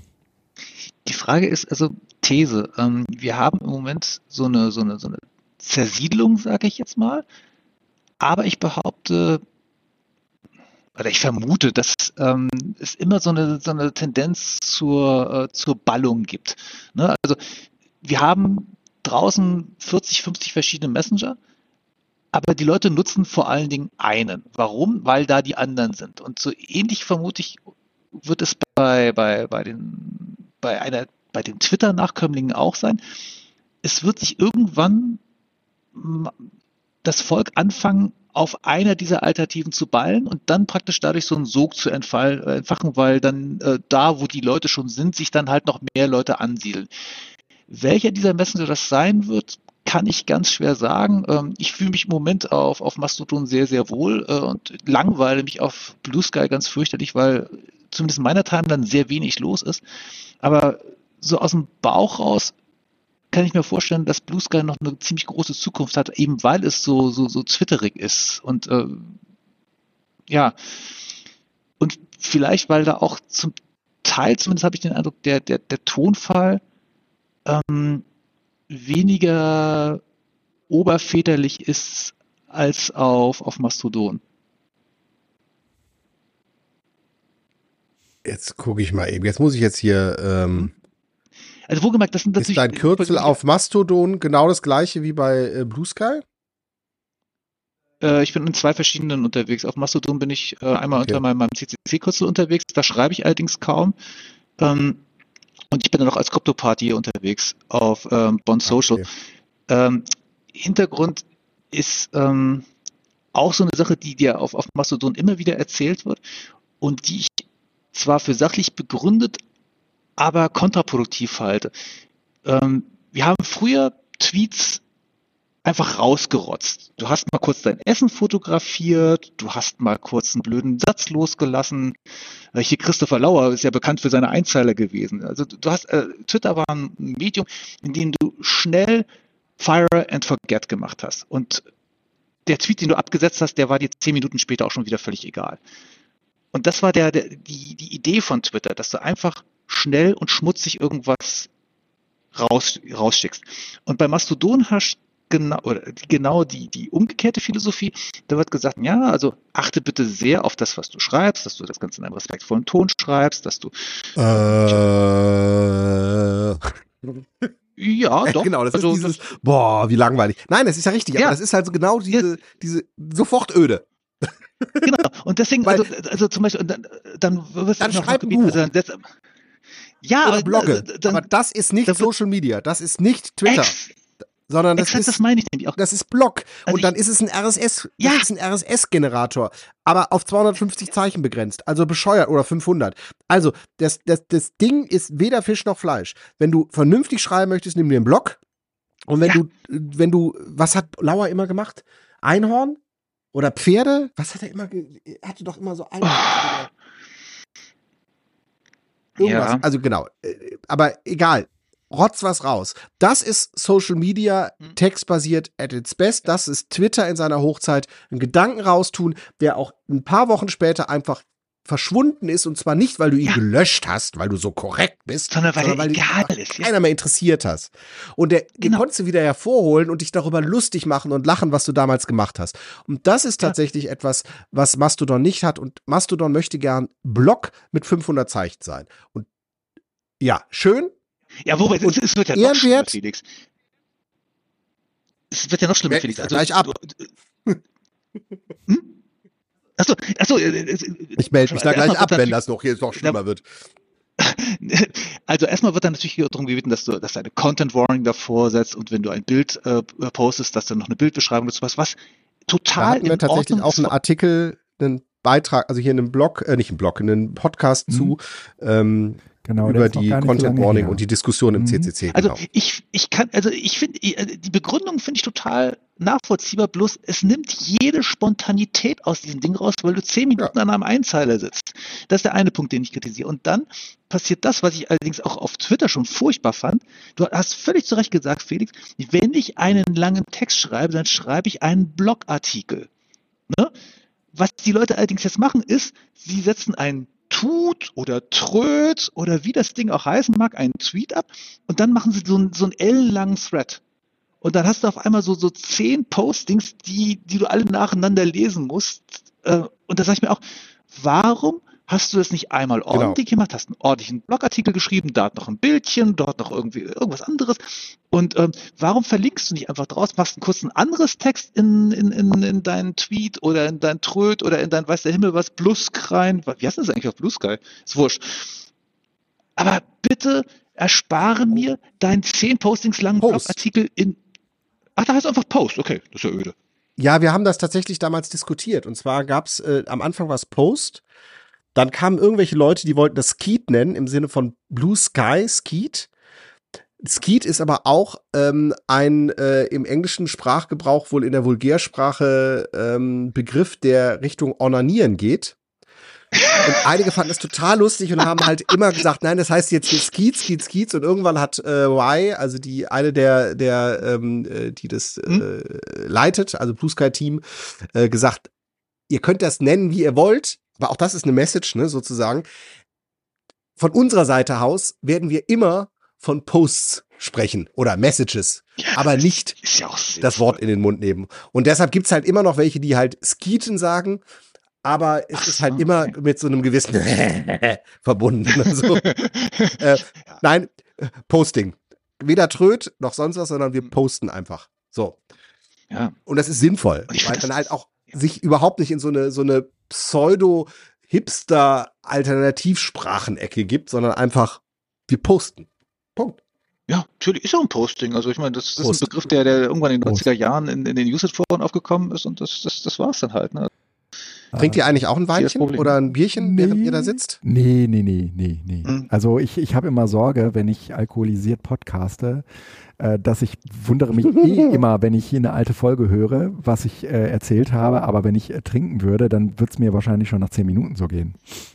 Das war das früher bei NSFW ich mit, mit trinke ein Gläschen Wein. Ein, ja, ich vertrage doch nichts.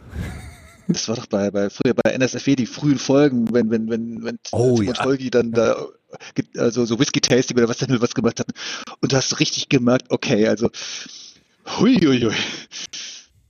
Oder WMR. Aber war sehr lustig. wenn nach der Hälfte der Zeit der Takt von äh, MS Pro auf Toilette zu gehen so eng wird, Ja, dass ein man denkt, MS Pro pullern, ja genau, ja, ja. Ach Gott, ja, Legende. Ach, er hat eine kleine Blase. Okay, der wird das hier nie hören, ist gut. Okay, ihr, ihr, ihr macht's mir, ihr macht's mir als jemand, der diesen Podcast äh, irgendwie am Ende ähm, ja über die Bühne kriegen muss und produzieren muss, nicht leicht mit den Kapitelmarken. Ich habe die jetzt einfach mal Alkohol genannt, damit wir eine. ne? Aber das ist nur eine zwei, zwei Minuten Artikel, weil das ist eigentlich nur ein, ein Sidekick jetzt gewesen, Wenn- weil wir eigentlich bei Mastodon und Sky waren. anderthalb Minuten, wenn wir jetzt das Thema wechseln würden. Aber ähm, Gott. Mhm. wenn du das jetzt so sagst, also ähm, äh, Joachim, ähm, warum sagst du, du langweilst dich bei Blue Sky? Weil du folgst da ja auch nur 40 oder 60 Leuten. Also da, bei mir, also bis auf Lisa Rosa, Lisa, ich habe sie schon angeboten, äh, haben eigentlich alle auch ähm, Menschen, auch wenn die nicht regelmäßig posten, aber Menschen, wo ich sage, es gibt so eine Checkliste der Relevanz Mhm. für mich. Ähm, so, Mhm. wenn die da sind oder einen Account haben, dann weiß ich, ähm, das hat Potenzial.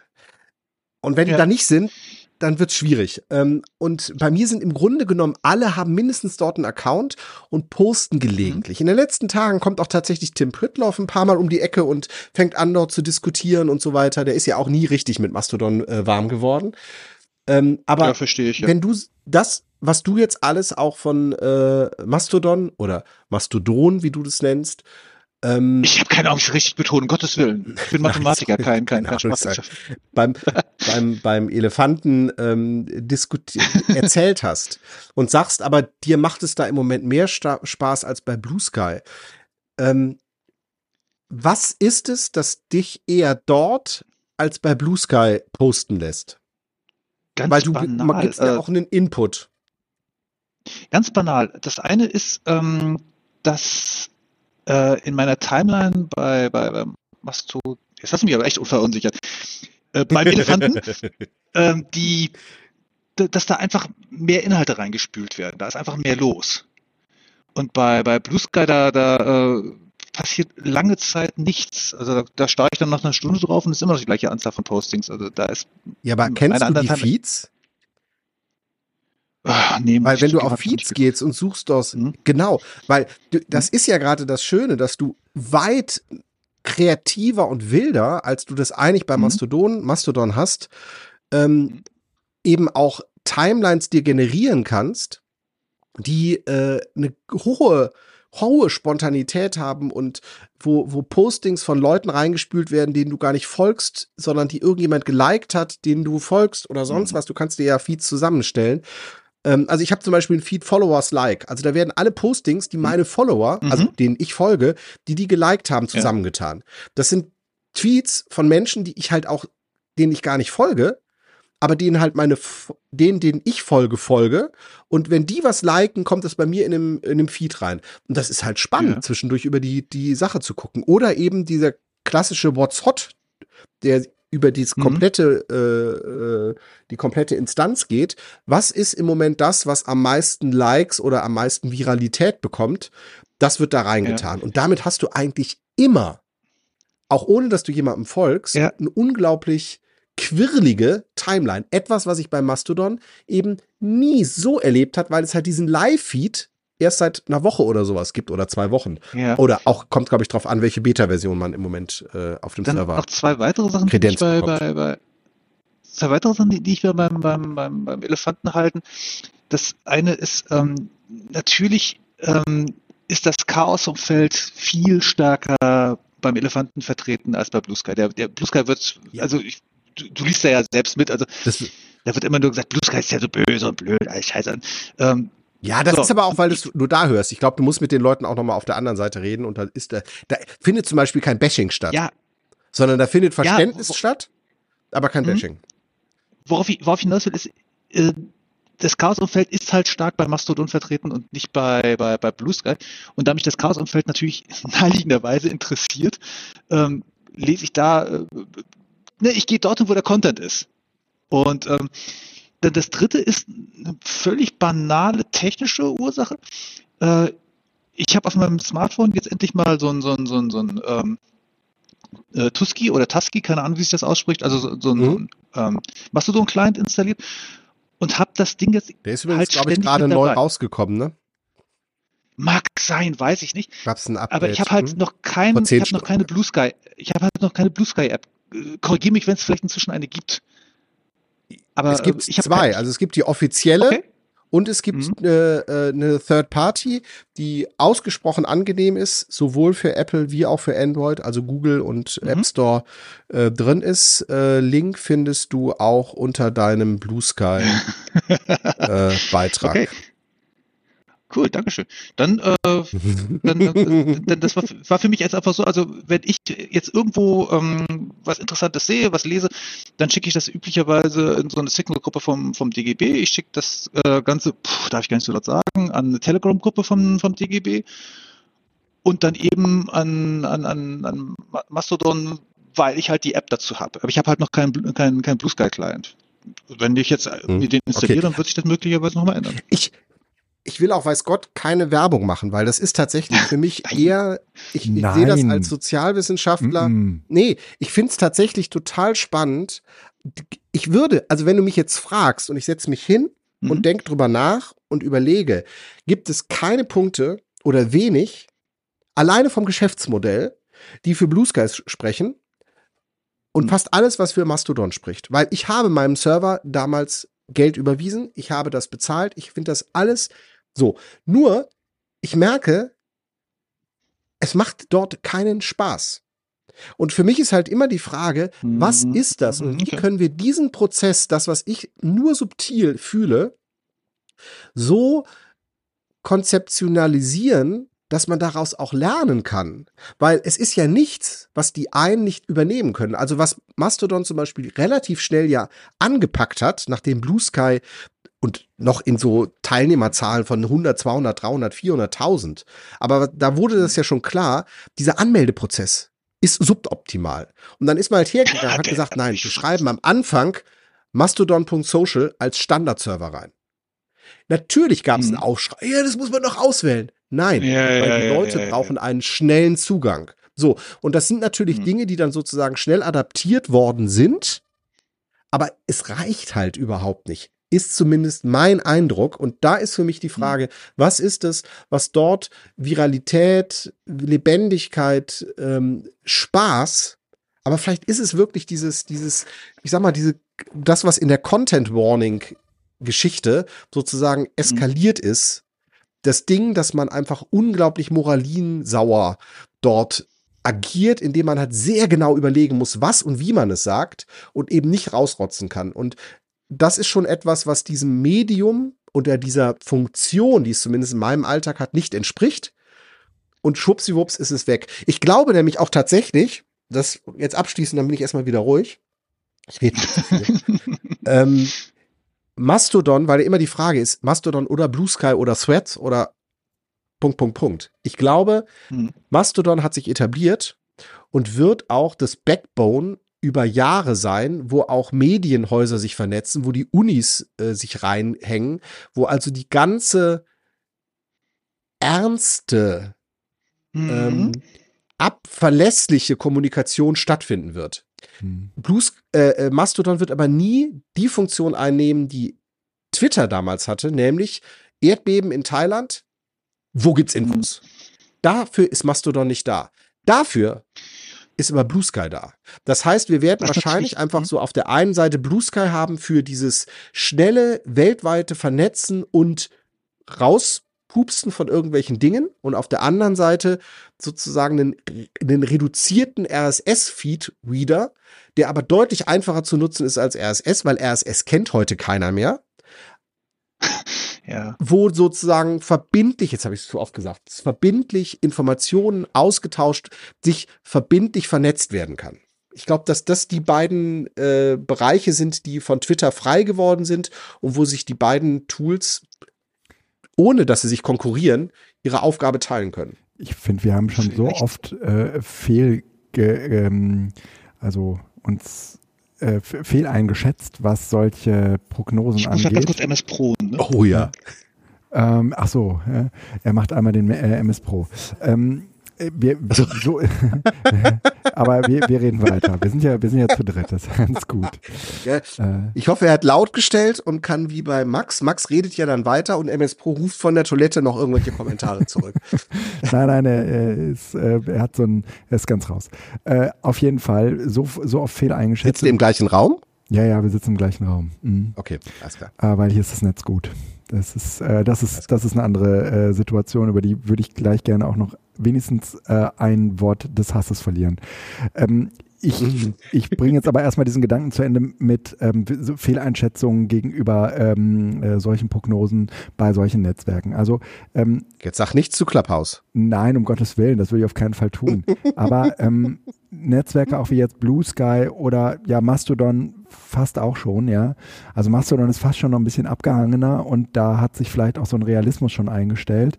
Bei Blue Sky gab es jetzt irgendwie so eine, so eine Welle von Invites und ähm, das äh, hat sicherlich auch nochmal irgendwie es für viele sehr, sehr spaßig werden lassen, aber es ist halt ähm, erst einmal auch eine neue App, die man sich installieren kann und so weiter und Dinge, die man neu entdecken kann, Funktionalitäten, die man neu entdecken kann, alles irgendwie nett. Ähm, aber warten wir mal ab, bis das alles abgeklungen ist und dass es sich so ein, so ein, so ein bisschen äh, auch äh, konstituiert, wie heißt es, äh, sich so gesettelt hat. Und dann ähm, bin ich mir auch relativ Konsolidiert. konsolidiert, vielen Dank.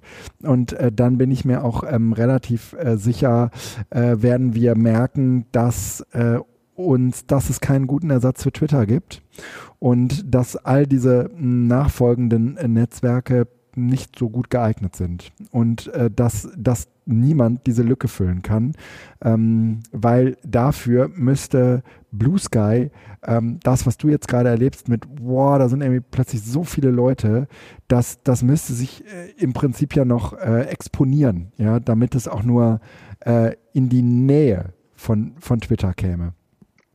Also, Twitter ein, hat eine Geschichte. Diese Geschichte kann keiner wiederholen. In dem Sinne wird das nie das Gleiche werden. Ja, doch. Also Aber ja, es hat das, am Ende- das stimmt schon. Aber es gibt ja ähm, gerade bei dem Zuwachs von solchen äh, Netzwerken äh, beobachten wir ja, dass ähm, je weiter die Zeit voranschreitet, also jetzt hier gegen 2023, ähm, umso schneller wachsen diese Netzwerke. Also ich glaube, ähm, irgendwie ChatGPT ähm, kann man jetzt nicht so richtig vergleichen, so kein richtiges Netzwerk, aber ähm, die, die, die Aufmerksamkeit und der Bekanntheitsgrad von ChatGPT, äh, das hat so schnell funktioniert, wie, glaube ich, irgendwie bei keinem anderen Netzwerk zuvor.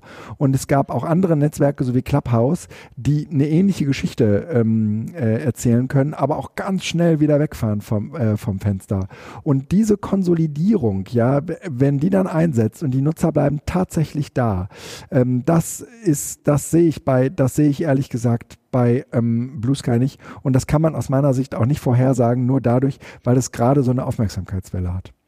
Habt ihr gerade über den arabischen Frühling gesprochen? Nein, wir haben, wir haben, äh, waren äh, gerade da, darüber gesprochen, ähm, also über äh, Felix Prognose, da, das war noch irgendwie die Zeit, wo du da warst, nämlich ähm, wer, was wird eigentlich für was zuständig sein Mhm. und da sein und ähm, Blue Sky wird äh, letztendlich irgendwie so ein bisschen diese, diese, diese globale, äh, schnelle Informationsweitergabe unterstützen und äh, Mastodon wird eher so dieses äh, Community-Ding sein, da, äh, wo sich irgendwie die Moodle-Leute austauschen und ähm, irgendwie ähm, diese, diese ganzen kleinen Communities finden von Universitäten etc. etc.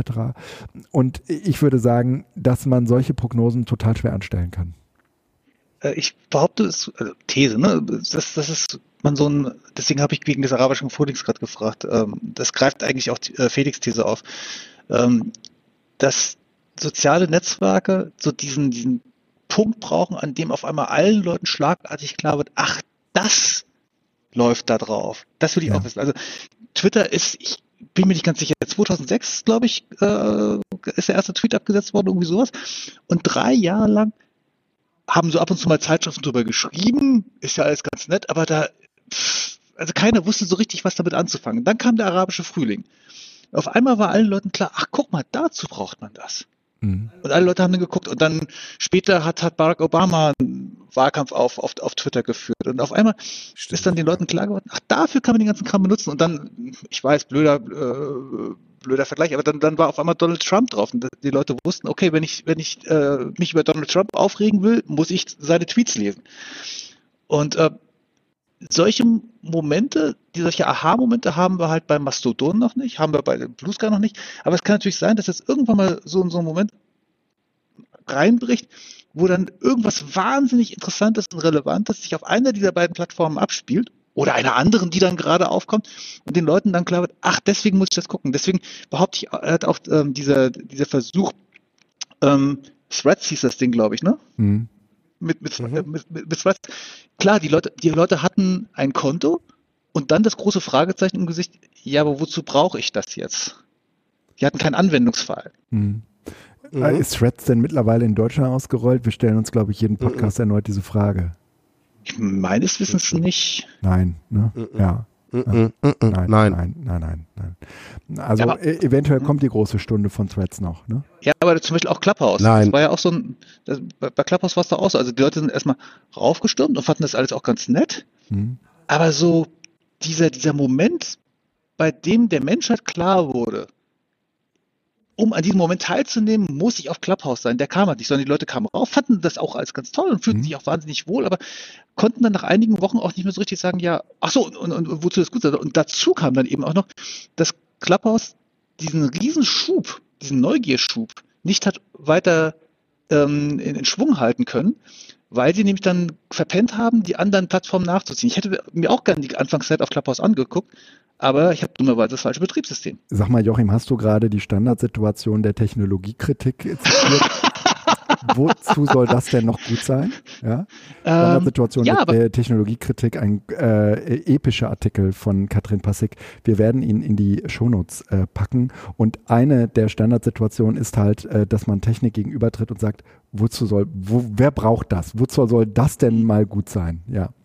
Und das hat man, äh, das kann man äh, historisch auch, äh, legt sie das schön dar, ähm, äh, geht man häufig so an Technologien dran. Da, und da gibt's halt irgendwie noch äh, neun weitere von, von diesen äh, Standardsituationen. Also in den 80er Jahren hätte man gesagt, du brauchst die Killer-App. Das war ja immer die Frage. Also wenn du, äh, Ja. als, die, als die Homecomputer rauskamen, als die PCs rauskamen, da war immer dann die Frage, okay, was ist die eine Anwendung, für die ich den, den Rechner, den, den PC kaufen muss? Ich glaube bei, ähm, äh, ich bin mir gerade nicht sicher, ich meine, das äh, beim, beim, beim IBM PC war Lotus 123, glaube ich, äh, die Anwendung, die, die, die oder zumindest Oh, die erste Tabellenkalkulation, ne, die Er Leute Lotus überzeugt hat.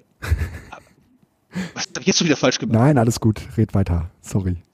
Also irgendeine so Tabellenkalkulation, äh, bei der dann die Leute sagten, ah, guck mal, deswegen brauche ich jetzt, nicht stimmt, der Apple ist, glaube ich, hat sich damit, glaube ich, durchgesetzt. Für einen IBM PC weiß ich, glaube ich, gar nicht was. Aber äh, die Leute haben immer gefragt, wenn ich diesen, diesen Rechner, der mit allen anderen inkompatibel ist, kaufen soll, dann muss es da die eine Anwendung geben, für die ich den haben möchte. Und vermutlich ist das bei, bei, bei sozialen Medien oder bei, bei, bei, ja, bei sozialen Medien ganz ähnlich. Du, du brauchst einen Anlass, Ja. da drauf zu gehen. Also für mich war zum Ja. Beispiel der Anlass, auf TikTok zu gehen. Ich bin auf TikTok, oh Gott. Ähm, für mich war der anders auf Der TikTok hat's zu gehen, gesagt. der, der, der Wellerman-Song. Ja. Also ich konnte, ich hatte gedacht, ja, auf TikTok ist ja ganz nett, aber es interessiert mich nicht. Und dann kam so der Moment, wo dann dieser Wellerman-Song viral war und ich mir dachte, okay, äh, jetzt installiere ich mir mal TikTok und, und gucke, ob ich den Wellerman-Song selbst dort finde und diese ganzen Variationen, die es, äh, die es von diesem Song gibt. Das interessiert mich jetzt einfach mal. Und dann habe ich halt drei Abende lang ähm, mir, mir äh, irgendwie so, so, so pubertierende Teenager in schlechtesten Jogginghosen und äh, alberne Frisuren angeguckt, bis ich das erste Mal dann über den Wellerman-Song gestolpert war. Und ab dann habe ich dann so ein bisschen vor mich hingefiltert und habe jetzt eine, eine, eine TikTok-Timeline, die ich ausgesprochen interessant finde. Also ich gucke jetzt nicht besonders häufig in TikTok rein, aber dieses, ähm, dieses Lamento, oh, bei TikTok, da sitzen doch nur Idioten rum, kann ich nicht bestätigen, weil in meiner Timeline durchaus interessante Sachen laufen, so über Physik, Astronomie, Geschichte, Sprachwissenschaften, Mathematik. Ich, ich kenne auch Irish Leute, Folk. die das sehr geil finden. Also, äh, Hm. und damit meine ich nicht meine Kinder, sondern äh, Leute in meinem Alter. Ja. Ja, aber Wofür das, soll das, das gut sein? Wo, wofür? Ja, aber- so, genau, Das, Felix. ja, aber das, das, das ging mir sowohl bei Ich bin Twitter da nicht, bei, ich kann das nicht. Ja. Nee, also bei, bei, bei, bei Twitter und bei, bei, bei TikTok ging mir das so. Das waren beides Medien, die ich einfach mal ausprobiert habe und bei denen ich dann später Gleichaltrigen von mir erklären musste, warum ich da jetzt drauf bin und die dann, ohne auch nur jemals ein einziges Video, einen einzigen Tweet gelesen zu haben, souverän die ganzen Vorurteile runterspulen konnten. Ja. Also zum Beispiel so, von, von, von, von Twitter wurde jahrelang behauptet, ja, da reden Leute ja nur über die Konsistenz ihres Stuhlgangs. Mhm. Ja, es mag sein, dass es diese Tweets gab, aber es gab halt noch jede Menge andere Sachen. Aber das hat die Leute nicht interessiert. Sie haben sich an diesem einen Beispiel festgehalten. Und bei TikTok ist es genauso. Da gibt's halt jede Menge so ziemlich pubertier, äh, pubertären Quatsch. Und das ist das, was, was die Leute im Kopf haben und wofür sie dann eine Ausrede haben, sich auf keinen Fall mit TikTok auseinandersetzen zu Mhm. müssen. Mhm. Aber mal so ein bisschen reinzugehen, zu gucken, okay, wie kann ich denn da nach Inhalten suchen, die vielleicht für mich interessant sind? Das, Ja, das findet dann halt nicht statt. Hm? Nee, Joachim, äh, ich verstehe das, das ist die reine Nutzerperspektive. Also die reine Mhm. utilitaristische Perspektive. Wie kann ich mir sozusagen selbst TikTok und Snapchat, ich habe beide nicht, deshalb Hm? kann ich da das schön drüber reden. Aber du sagst, sein, ne? Also, nee, nee, aber du hast ja gesagt, deine TikTok-Timeline ist durchaus interessant, selbst mit sprachwissenschaftlichen und astronomischen Perspektiven. So.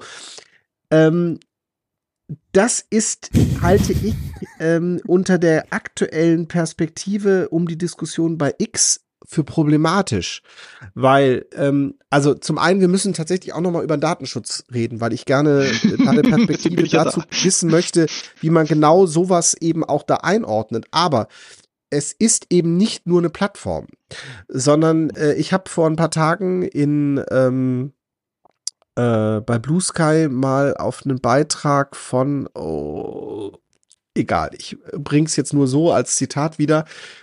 Was ist, wenn alleine der Account, den ich auf einer Plattform habe, schon genug Legitimität für andere ist, dass Postings auf dieser Plattform relevant sind. Also, Mhm. selbst wenn deine Timeline bei TikTok dir in der ganz persönlichen Perspektive einen Mehrwert geben und äh, du sagst, das ist spannend, Mhm. bist du bei TikTok. Und in dem Sinne ist das, was mit TikTok an sich passiert, etwas, von dem du nicht die Augen verschließen kannst. Und das ist tatsächlich für mich äh, in der zunehmend ähm, den äh, populistischen äh, Tendenzen anheimfallenden Welt ein Problem. Denn wenn ich heute zum Beispiel sehe, dass die Bezirksregierung Düsseldorf unter ihren ähm, Mails, die offiziell aus der Bezirksregierung kommen, immer noch ihren X-Account promoten, ist es für mich ein Zeichen von, egal, ich will das jetzt nicht meinem Arbeitgeber gegenüber irgendwie äh, thematisieren, aber es ist für mich hochgradig problematisch, weil eben X auch längst in der öffentlichen Wahrnehmung längst nicht mehr das ist, was Twitter Ja, mal war. ja, ja. Und in dem Sinne muss ich mir bewusst sein, dass selbst wenn ich als Twitter-Lehrerzimmer meine Timeline durch Blocklisten und äh, durch Filter so aussiebe, dass das, was bei mir ankommt, für mich nützlich ist, ich halt trotz alledem ein Mhm. Teil von X bin. Und ich glaube, dass Mhm. dieser, dieser Verantwortung auch einer Plattform gegenüber nicht außer Acht gelassen werden kann. Und das ist eben der dankbare Gegensatz dann von Mastodon. Da habe ich damit kein Problem. Ja, weil das mhm. ist da mhm. tatsächlich, wird auch nie ein Problem sein, weil dann wechsle ich halt den Server, nehme meine Tweets, äh, meine, meine, meine Tröts mit oder nehmen sie nicht mit. Das spielt ja dann auch eine untergeordnete Rolle. Es gibt ja inzwischen offensichtlich Tools dafür. Aber ähm, da kann ich wechseln und bin trotzdem dabei. Aber bei X ist es etwas oder eben auch bei TikTok, ich halte das für problematisch. Also jetzt auch unter Datenschutzaspekten, das ist halt ein, ein wie schätzt du das ein? Ist es, ist meine Einschätzung richtig, dass es hochgradig problematisch ist, weil einfach China dort auch Agenda betreibt? Weil eben die Algorithmen ja. eben auch gesteuert werden? Ja, also es ist auf jeden Fall, ähm, ja, also dass das TikTok jetzt aus Datenschutzsicht hm, zumindest diskussionswürdig ist, aber da, da, da stimme ich dir auf jeden Fall zu. Ähm, ich würde deswegen zum Beispiel auch jetzt, ähm, ich wäre vorsichtig jetzt zu sagen, ja, wir machen jetzt eine, eine, eine TikTok-Gruppe mit unserer Schulklasse oder sowas. Also äh, das, mhm. das sehe ich auf jeden Fall höchst problematisch. Also ähm, deswegen muss ich vielleicht auch ein bisschen genauer sagen, ich habe für mich beschlossen, mit TikTok rumzuspielen, weil ich TikTok nicht so vollkommen kaputt fand, dass ich zumindest nicht einfach mal neugierig mir die Sache angucken wollte. Ähm, und es ist ja, ja, in deiner Funktion auch durchaus wichtig, das zu tun. Es ist, geht nur darum, das halt auch einzuordnen. Also ich finde, jemand, der sich mit Datenschutzaspekten auseinandersetzt, der sollte solche Sachen auch haben, um auch da reinzugucken. Also. Ja, ich bin ja auch der, ich probiere einfach gerne Sachen aus. Also ich, ich, ich, ich bin so, so ein, also ich, ich neige zumindest bei sozialen Medien dazu, sobald ich den Eindruck habe, okay, es, ist es ist nicht komplett, kompletter Blödsinn, der da passiert, dann warum nicht mal reingucken? Einfach, einfach mal so, um, um mhm. auf, auf, dem Laufenden zu bleiben. Ähm, wenn mich jetzt meinetwegen eine Kirchengemeinde fragen würde, ja, äh, sollen wir äh, TikTok-Auftritte machen, ähm, würde ich denen genauso davon abraten, wie ich ihnen von Facebook-Auftritten äh, abrate. Wobei wir natürlich in beiden Fällen in eine Situation reinkommen können, bei der dann hm, meinetwegen TikTok irgendwann mal so relevant im Westen ist, dass dann Kirchengemeinden beschließen, ja, Datenschutz hin oder her, äh, wir, wir gehen dahin. Da würde ich natürlich im Gegensatz zu, zu, zu Facebook meinetwegen immer noch sagen, ja, bei Facebook können wir immer noch argumentieren, okay, da gibt es den Meta-Konzern und dann gibt es da hier den Data Privacy, äh, den Data, wie heißt denn der inzwischen? Data Privacy Act, glaube ich, also den Nachfolger von, von Privacy Shield, Data Protection Act. Und ähm, oder wie auch immer das Ding heißt. Data Protection Framework, jetzt haben wir es. Also da gibt es den und das, der, der bietet dann zumindest so eine, so eine gewisse Grundlage äh, für den Transfer personenbezogener Daten bei ähm, TikTok. Müsste ich sagen, na gut, also China gilt nur wirklich nach allen uns in den Kopf kommenden Kriterien als ein unsicheres Drittland. Äh, Data Privacy, Data Privacy Framework, war es das? Ja, Data Privacy Framework, also der, Nach der Nachfolger von, von, ja. von, von, von uh, Privacy Shield. Ne?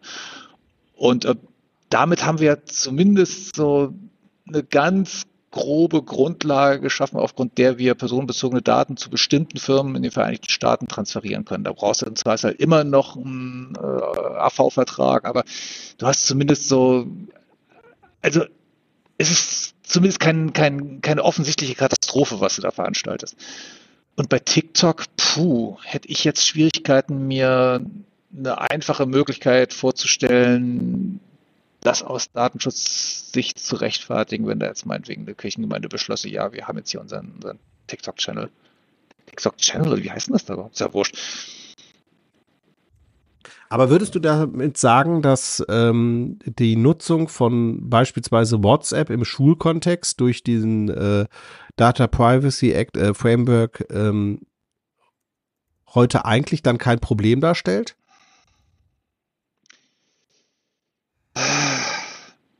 Also, du könntest jetzt, wenn du Ja sagst, diesen Podcast in ungeahnte Höhe treiben, weil der überall zitiert werden würde, als mhm. jemand, der datenschutzrechtlich argumentiert sagt, nee, also, WhatsApp ist sinnvoll.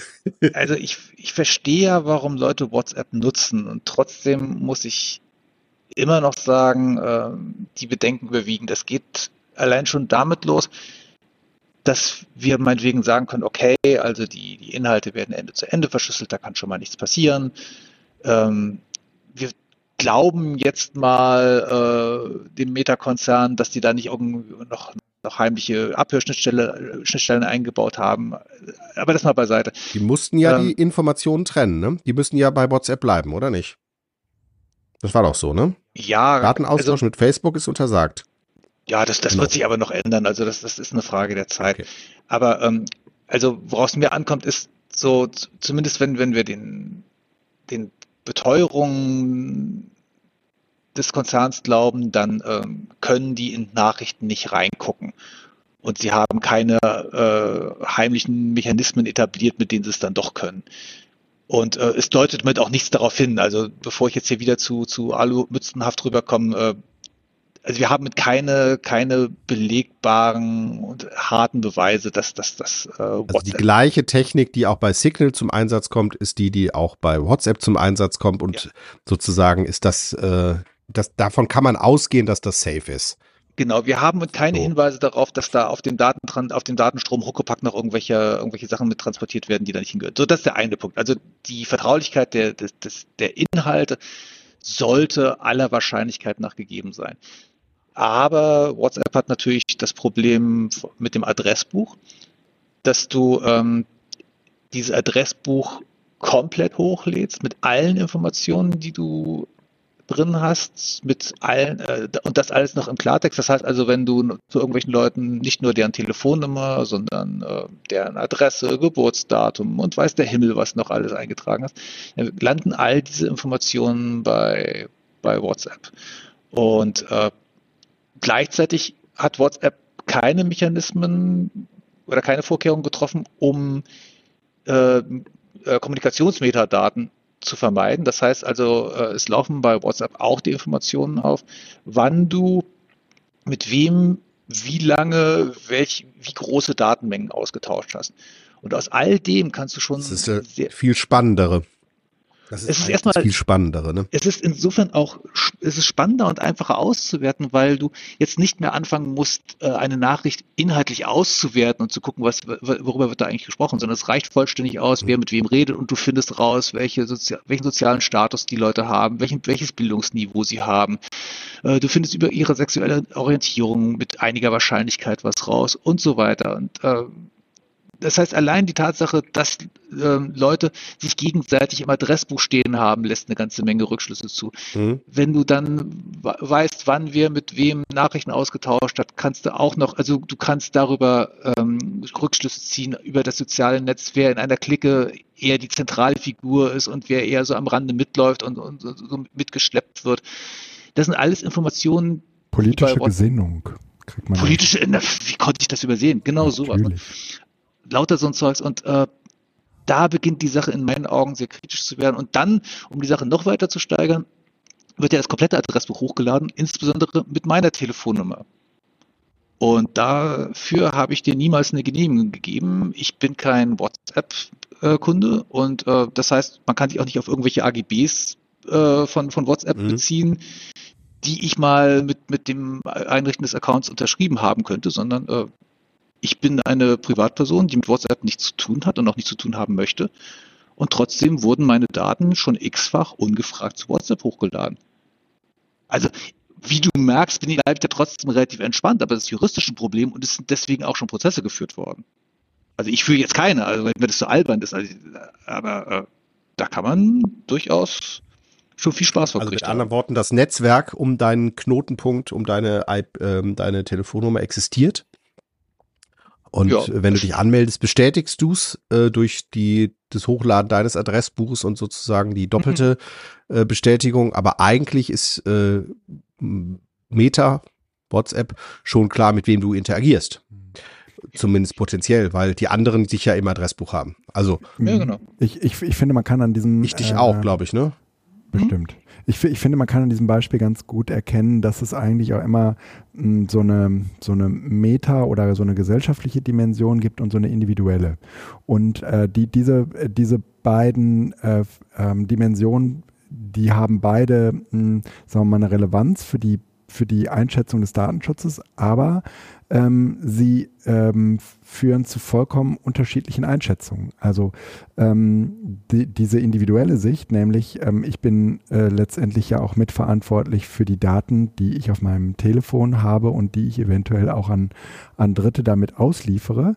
Ähm, das ist so die individuelle Sicht, die wir häufig gar nicht einnehmen. Das ist aber letztendlich nichts anderes als die Leute, die sich ähm, irgendwie eine Ring äh, kaufen, also diese, diese Klingel mit der Kamera nach draußen und ähm, damit äh, irgendwie Leute äh, über, äh, überwachen und ähm, das aber eigentlich nur tun, weil sie für die Sicherung, äh, für die Sicherheit ihres eigenen äh, Hauses das für nötig erachten.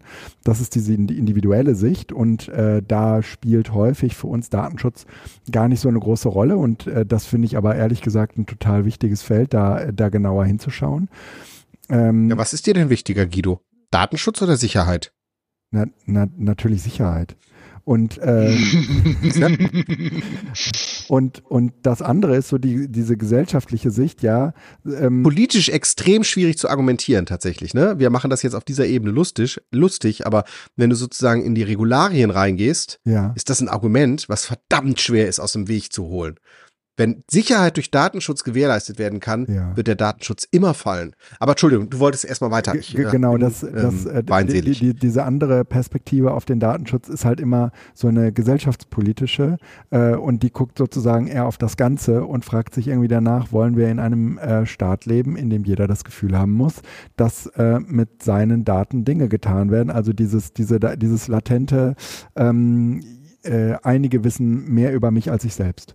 Und ähm, die, diese beiden äh, Perspektiven, die diskutieren wir eigentlich immer nur unter der zweiteren. Also wenn wir über Datenschutz reden, nämlich unter der, äh, dass ähm, dass es, sagen wir, also ne, dass es dieses Überwachungs, äh, dieses Überwachungspotenzial gibt. Aber diese erstere Variante, ne, ähm, dass äh, ich persönlich äh, auch eine Verantwortung trage und der ähm, aus vielerlei Gründen auch gar nicht gerecht werden kann, äh, zum einen äh, und zum anderen mh, eventuell auch selbst Interesse habe, ähm, zu äh, ja, zu überwachen oder aber auch ähm, die, die Privatsphäre der anderen ähm, für nicht allzu schützenswert zu halten, äh, weil sie sozusagen weil ich eigene Interessen habe. Entweder weil ich sage, ich will aber unbedingt WhatsApp nutzen, das, das kann ich halt nur ähm, sinnvoll eigentlich, wenn das Adressbuch hochgeladen ist. Oder aber, beziehungsweise geht, es geht auch anders, aber ähm, dann äh, habe ich sozusagen irgendwie diese, dann habe ich halt äh, sehr, sehr viel Ärger äh, bei der Einrichtung von, von WhatsApp.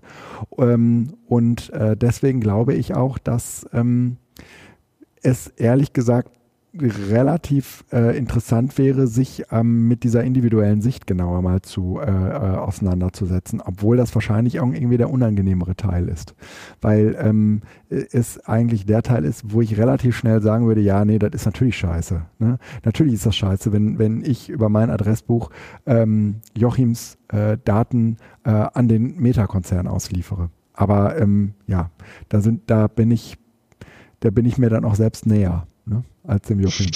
Ja gut. Joachim und ich sind auf der moralisch sicheren Seite, weil wir das einfach nicht haben.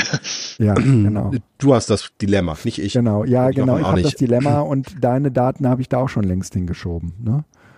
Genau, also könnte ich mich jetzt ja auch anmelden, aber das tue ich eben genau nicht. Mhm.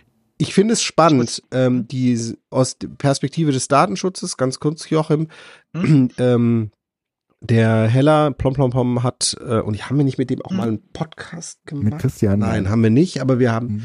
haben wir nicht. Ähm, hat äh, vor boah, 15 Jahren ja. das Buch äh, Das Ende der Privatsphäre geschrieben. Ja, ja. Und hat in diesem Buch, und das ist mir tatsächlich im Vorfeld zur heutigen Podcast-Folge auch nochmal in den Kopf gekommen und ich wollte es mir eigentlich nochmal holen.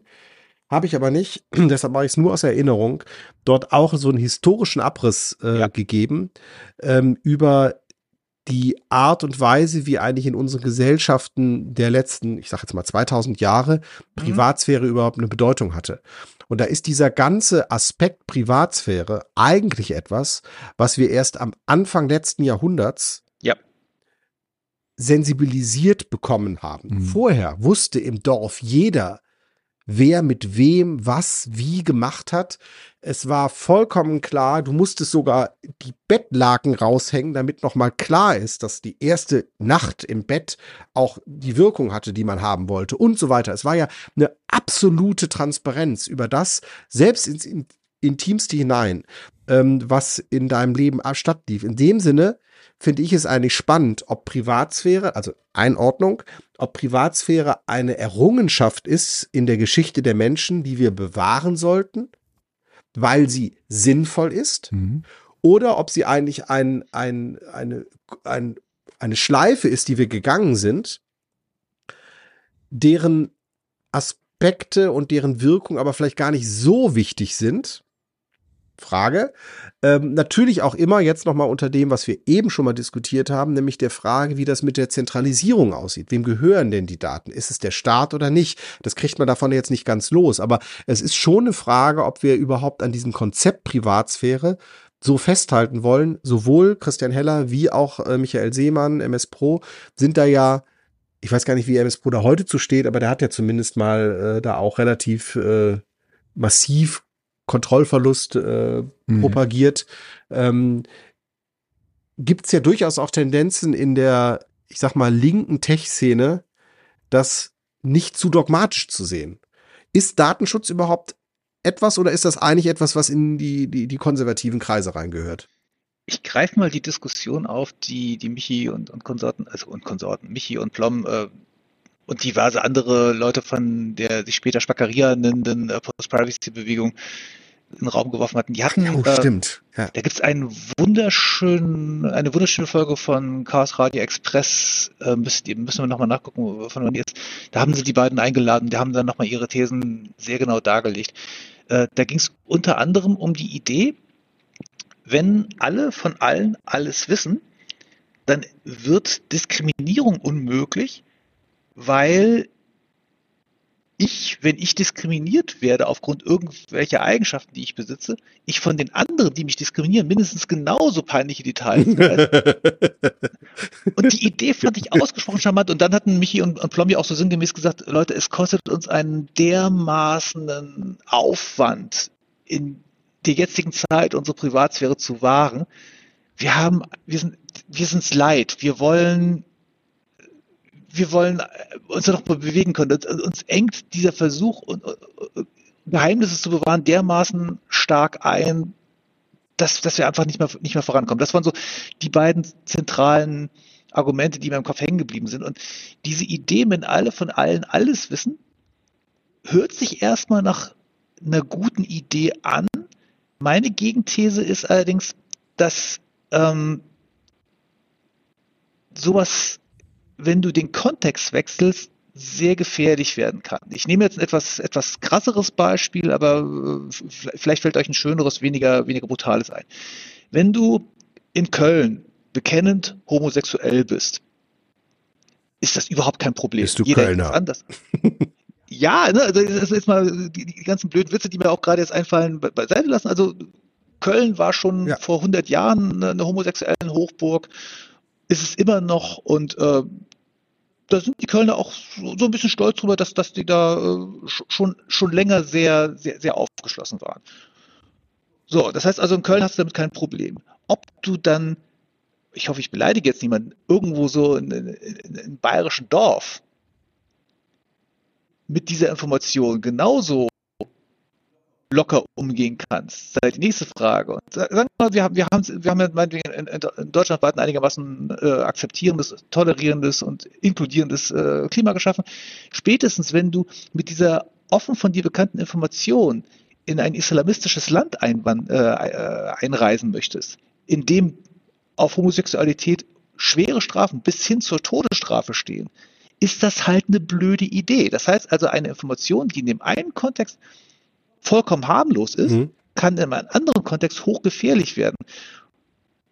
Weswegen ich dann dazu neige zu sagen, ja gut, ähm, solange ich nicht richtig weiß, wie sowas zurückschlagen kann, gehe ich lieber vorsichtig damit um. Und die andere, den anderen Einwand, den ich habe, ist so dieses Gefühl, dass die Leute auch, meinetwegen damals auf Twitter auch schon hatten, dieses, dieses Wohnzimmergefühl, zu sagen, na gut, also wer liest denn bitte schön meine Tweets?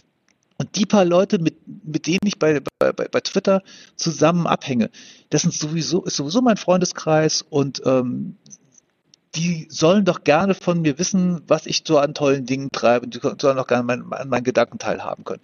Mit anderen Worten, es wurde davon ausgegangen, dass solche Informationen wohlwollend ausgewertet werden, weil ich mich am Freundeskreis bewege. Und ähm, meine Gegenthese ist, ja, deine sechs Freundinnen, sieben Freundinnen, viel auch immer, die, die mögen das Ganze ja wohlwollend auffassen. Aber ansonsten wird sowas knallhart ausgewertet und es gibt völlig banale Informationen, ähm, die, für, die dir banal bis positiv vorkommen und die dann nach aller Macht gegen dich ausgewertet werden. Also die großen Datenauswertungen finden so gut wie nie zu deinen Gunsten statt. Äh, schönes mhm. Buch, das ich in dem Zusammenhang empfehlen kann, von Cory Doctorow, ähm, Little Brother. Da geht's um einen Teenager, der ähm, also die, die, die Geschichte beginnt damit, dass ein Teenager zufällig in der Gegend ist, als äh, durch einen Terroranschlag eine Brücke in einer großen amerikanischen Stadt gesprengt wird. Er wird aufgegriffen und ähm, wird gezwungen, den Inhalt seines Smartphones preiszugeben. Und äh, da wird dann auf einmal rausgepickt, ja, guck mal, du kennst doch da hier zwei Muslime, das sind doch, äh, wie kannst du dich mit Terroristen abgeben? Wieso sind keine Terroristen, das sind meine Schulkameraden, was soll der Quatsch? Also wo dann praktisch alles Wissen, das über diesen Jungen herausgefunden werden konnte, genutzt wurde, um zu gucken, ob der nicht mit drin steckt, ob das nicht auch ein Verdächtiger oder Täter ist. Und ich glaube, darüber sollten wir uns im Klaren sein, dass äh, unsere Daten nur von unserem Freundeskreis positiv ausgewertet werden. Und von allen anderen müssen wir davon ausgehen, dass sie das nicht tun. Potenziell negativ. ähm, kann ich mal kurz eine Frage stellen? Wenn ich nämlich jetzt hier dir gerade zuhöre, ich höre dich zweimal. Guido, wirst du wahnsinnig? Nö. Für mich ist Oder werdet ihr wahnsinnig, weil ihr in einem Raum sitzt und euch immer zweimal hört? Nein, Oder höre ich euch nur zweimal? Nur du. Hier ist alles gut. Okay, ja. dann ist gut. Ja. Dann werde nur ich hier ja. wahnsinnig. Nee, ist ja. ähm, ich ich frage mal so in die Runde, äh, ähm, so als Gastgeber. Gibt's noch was? Genau. äh, sollen wir so, so, langsam zu den schönen Apps abbiegen oder würge ich hier irgendwas ab? Nein, du wirkst nichts ab. Das ist schon alles in Ordnung, Guido. Äh, ich frage mal Joachim, der, der hat gerade noch sein Statement gemacht. Ist das für dich in Ordnung? Gerade mal ins, ins Pad rein? Ja. Haben wir alles durch? Echt? Ja. War das so einfach? Naja, ja, doch. Ein, ja. Ja. Ja, also wir haben DSGVO und lehrenden iPads und sonst was, diese ganze Geschichte jetzt im Moment außen vor gelassen, mhm. aber ähm, ich glaube, das ist auch jetzt gerade nicht, äh, nein, also es wäre spannend, aber ähm, ja. Falls, also, also, Moment, falls ihr Interesse daran habt, dass ihr eine datenschutzrechtliche Einordnung ähm, zu iPads äh, haben wollt, die sinnvoll ist, ähm, dann könnt ihr uns ja gerne nochmal ansprechen. Da können wir ja gucken, ob wir den Joachim ähm, oder den Dirk ähm, mal äh, einladen und dazu was sagen lassen. Aber es ist am Ende unter uns eher eine Frage de, der Interpretation des Schulträgers und nicht der Einordnung der Lehrenden. Okay. Also, so, also genau, von daher, was mir halt, ich, also, wirkt es wenig. Was ich gerade so im Hinterkopf hatte, aber das, das, das können wir gerne auf, auf, auf, auf ein andermal vertagen. Ähm, da war ja vor kurzem diese Sache, dass auf äh, den, den Schulpads in auf, von zwei Gymnasien in Koblenz auf einmal die privaten oder die lokalen Aufzeichnungen der Schülerinnen verloren gegangen sind, äh, die diese Schülerinnen für die Vorbereitung zum Abitur brauchten und die jetzt alle so mehr oder weniger schockiert äh, in die Ruhe gucken, weil die jetzt bei Null aufsetzen müssen. Und was mich da so aufgeregt hatte, war die Begründung, ja, ähm, wir haben jetzt diese ganzen Aufzeichnungen gelöscht, aber das ging ja auch gar nicht anders, weil DSGVO. Und äh, das hatte jetzt mit der DSGVO mal gar nichts zu tun, sondern damit, dass äh, die Admins nicht wussten, wie sie äh, datenschutzkonform äh, Backup erstellen. Und ich finde es immer so albern, wenn dann so der Datenschutz rausgekramt wird und alle Leute äh, dann sagen, ja, ja, der böse Datenschutz, ja, das, das konnte ja auch noch schiefgehen. Ja, hm. das ist nur so.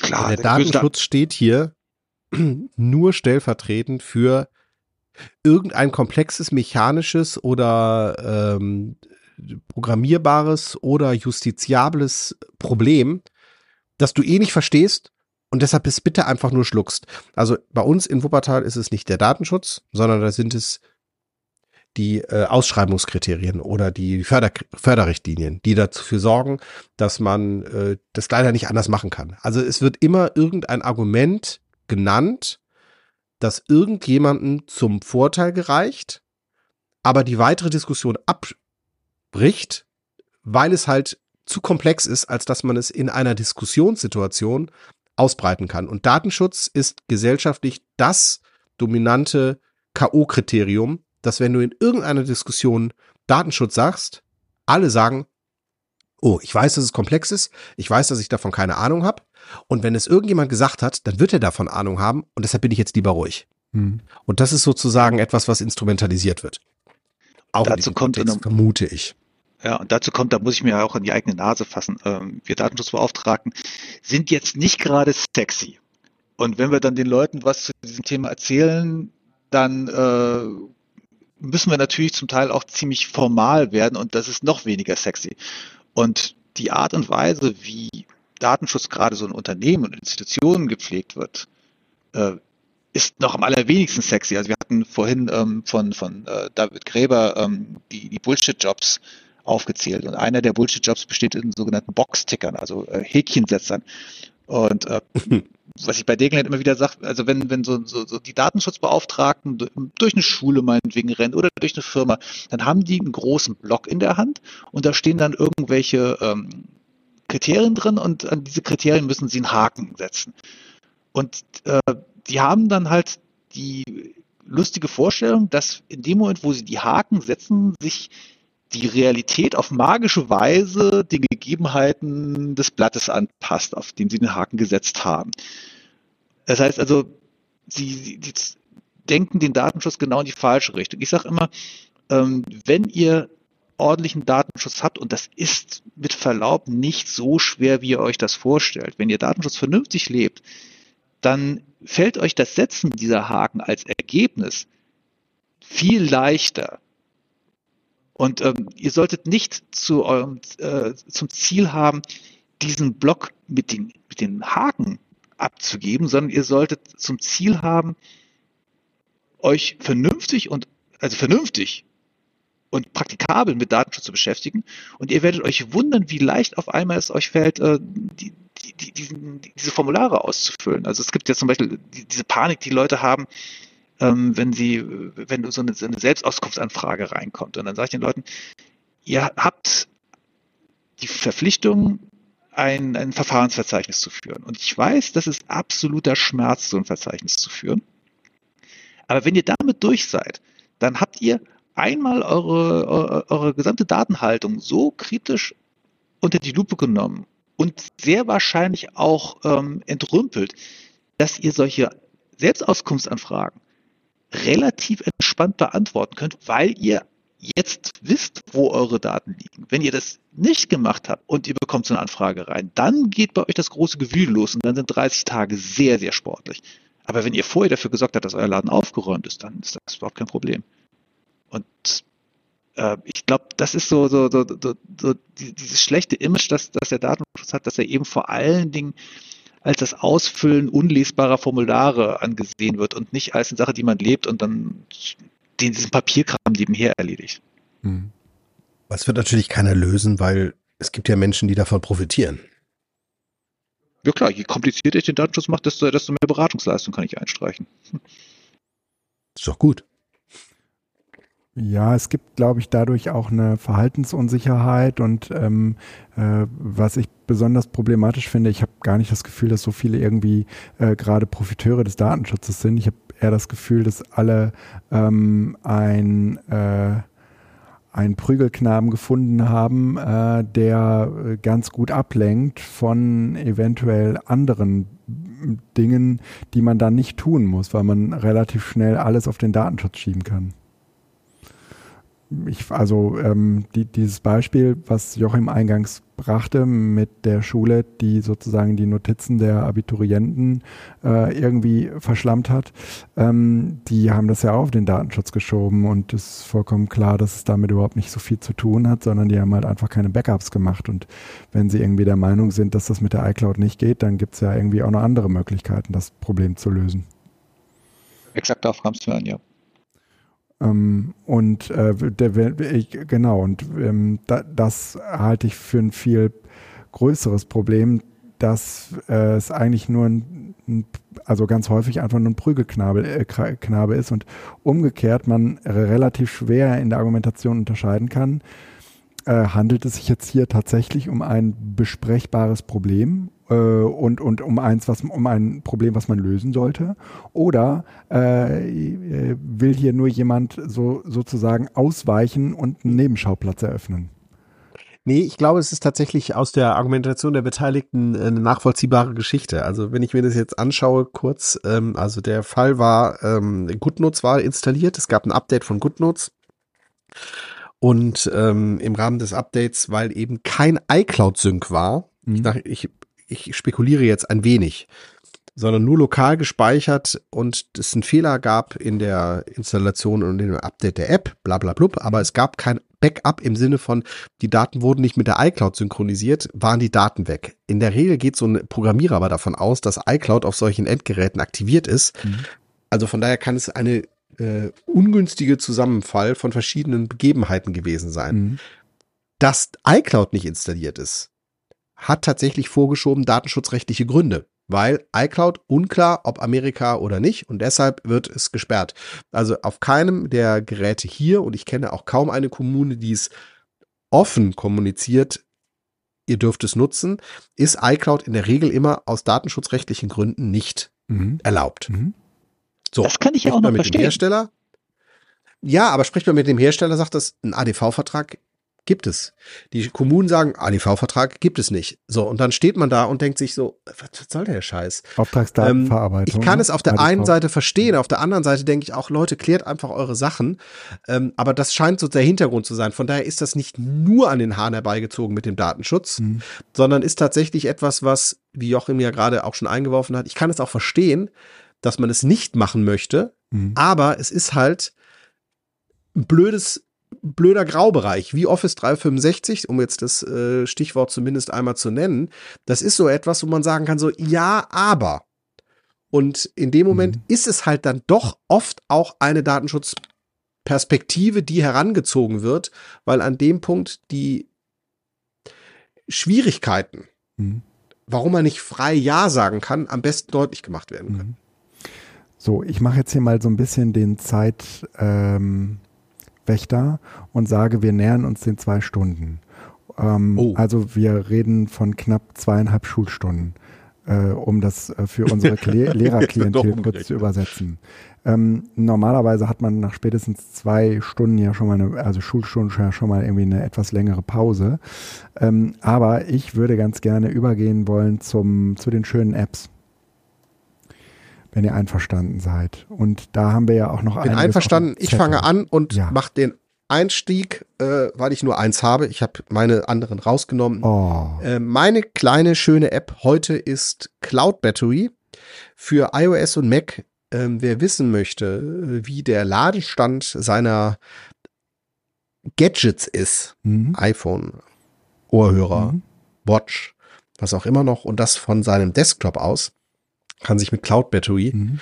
auf den Endgeräten ein Tool installieren, wo man einen Überblick haben kann, ähm, wie der Ladezustand ist. Und das ist je nachdem, wo die Geräte und wie die Geräte verstaut sind und liegen, ganz praktisch. Cloud Battery für das i-Mac OS Universum. Jochi, machst du weiter? Ich bin raus. Aber bleib noch kurz im Rohr. Ja, also ich habe jetzt hier noch. Ähm, ja, ja, klar. Hm?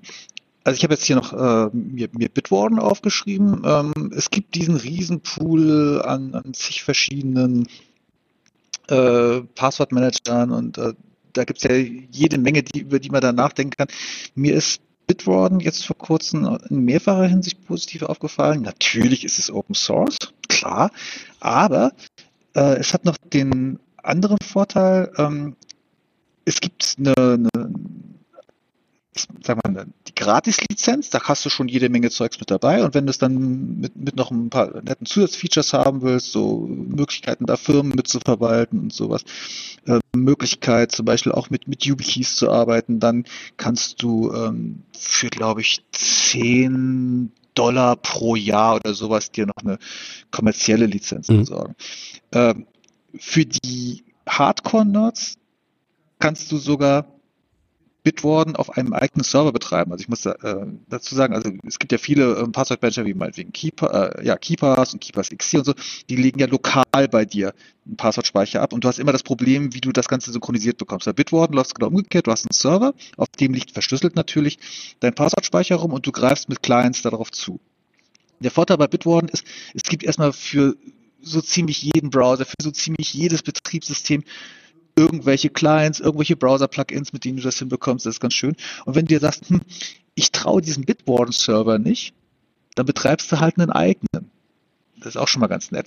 Und was mir jetzt, für, für mich jetzt Auslöser war, mich mit Bitwarden wieder mal ein bisschen genauer zu beschäftigen, ist ähm, eine Technologie, die nennt sich Passkeys.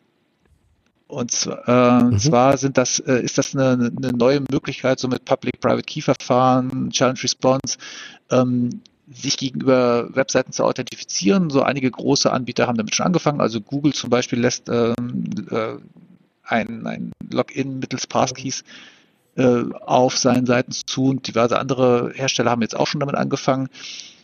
Die Idee besteht darin, dass man irgendwann mal Passworte komplett los ist und sich praktisch nur mit diesen Passkeys authentifiziert, indem man sagt, hier, mach, mach mal. Äh, das finde ich schon mal sehr interessant.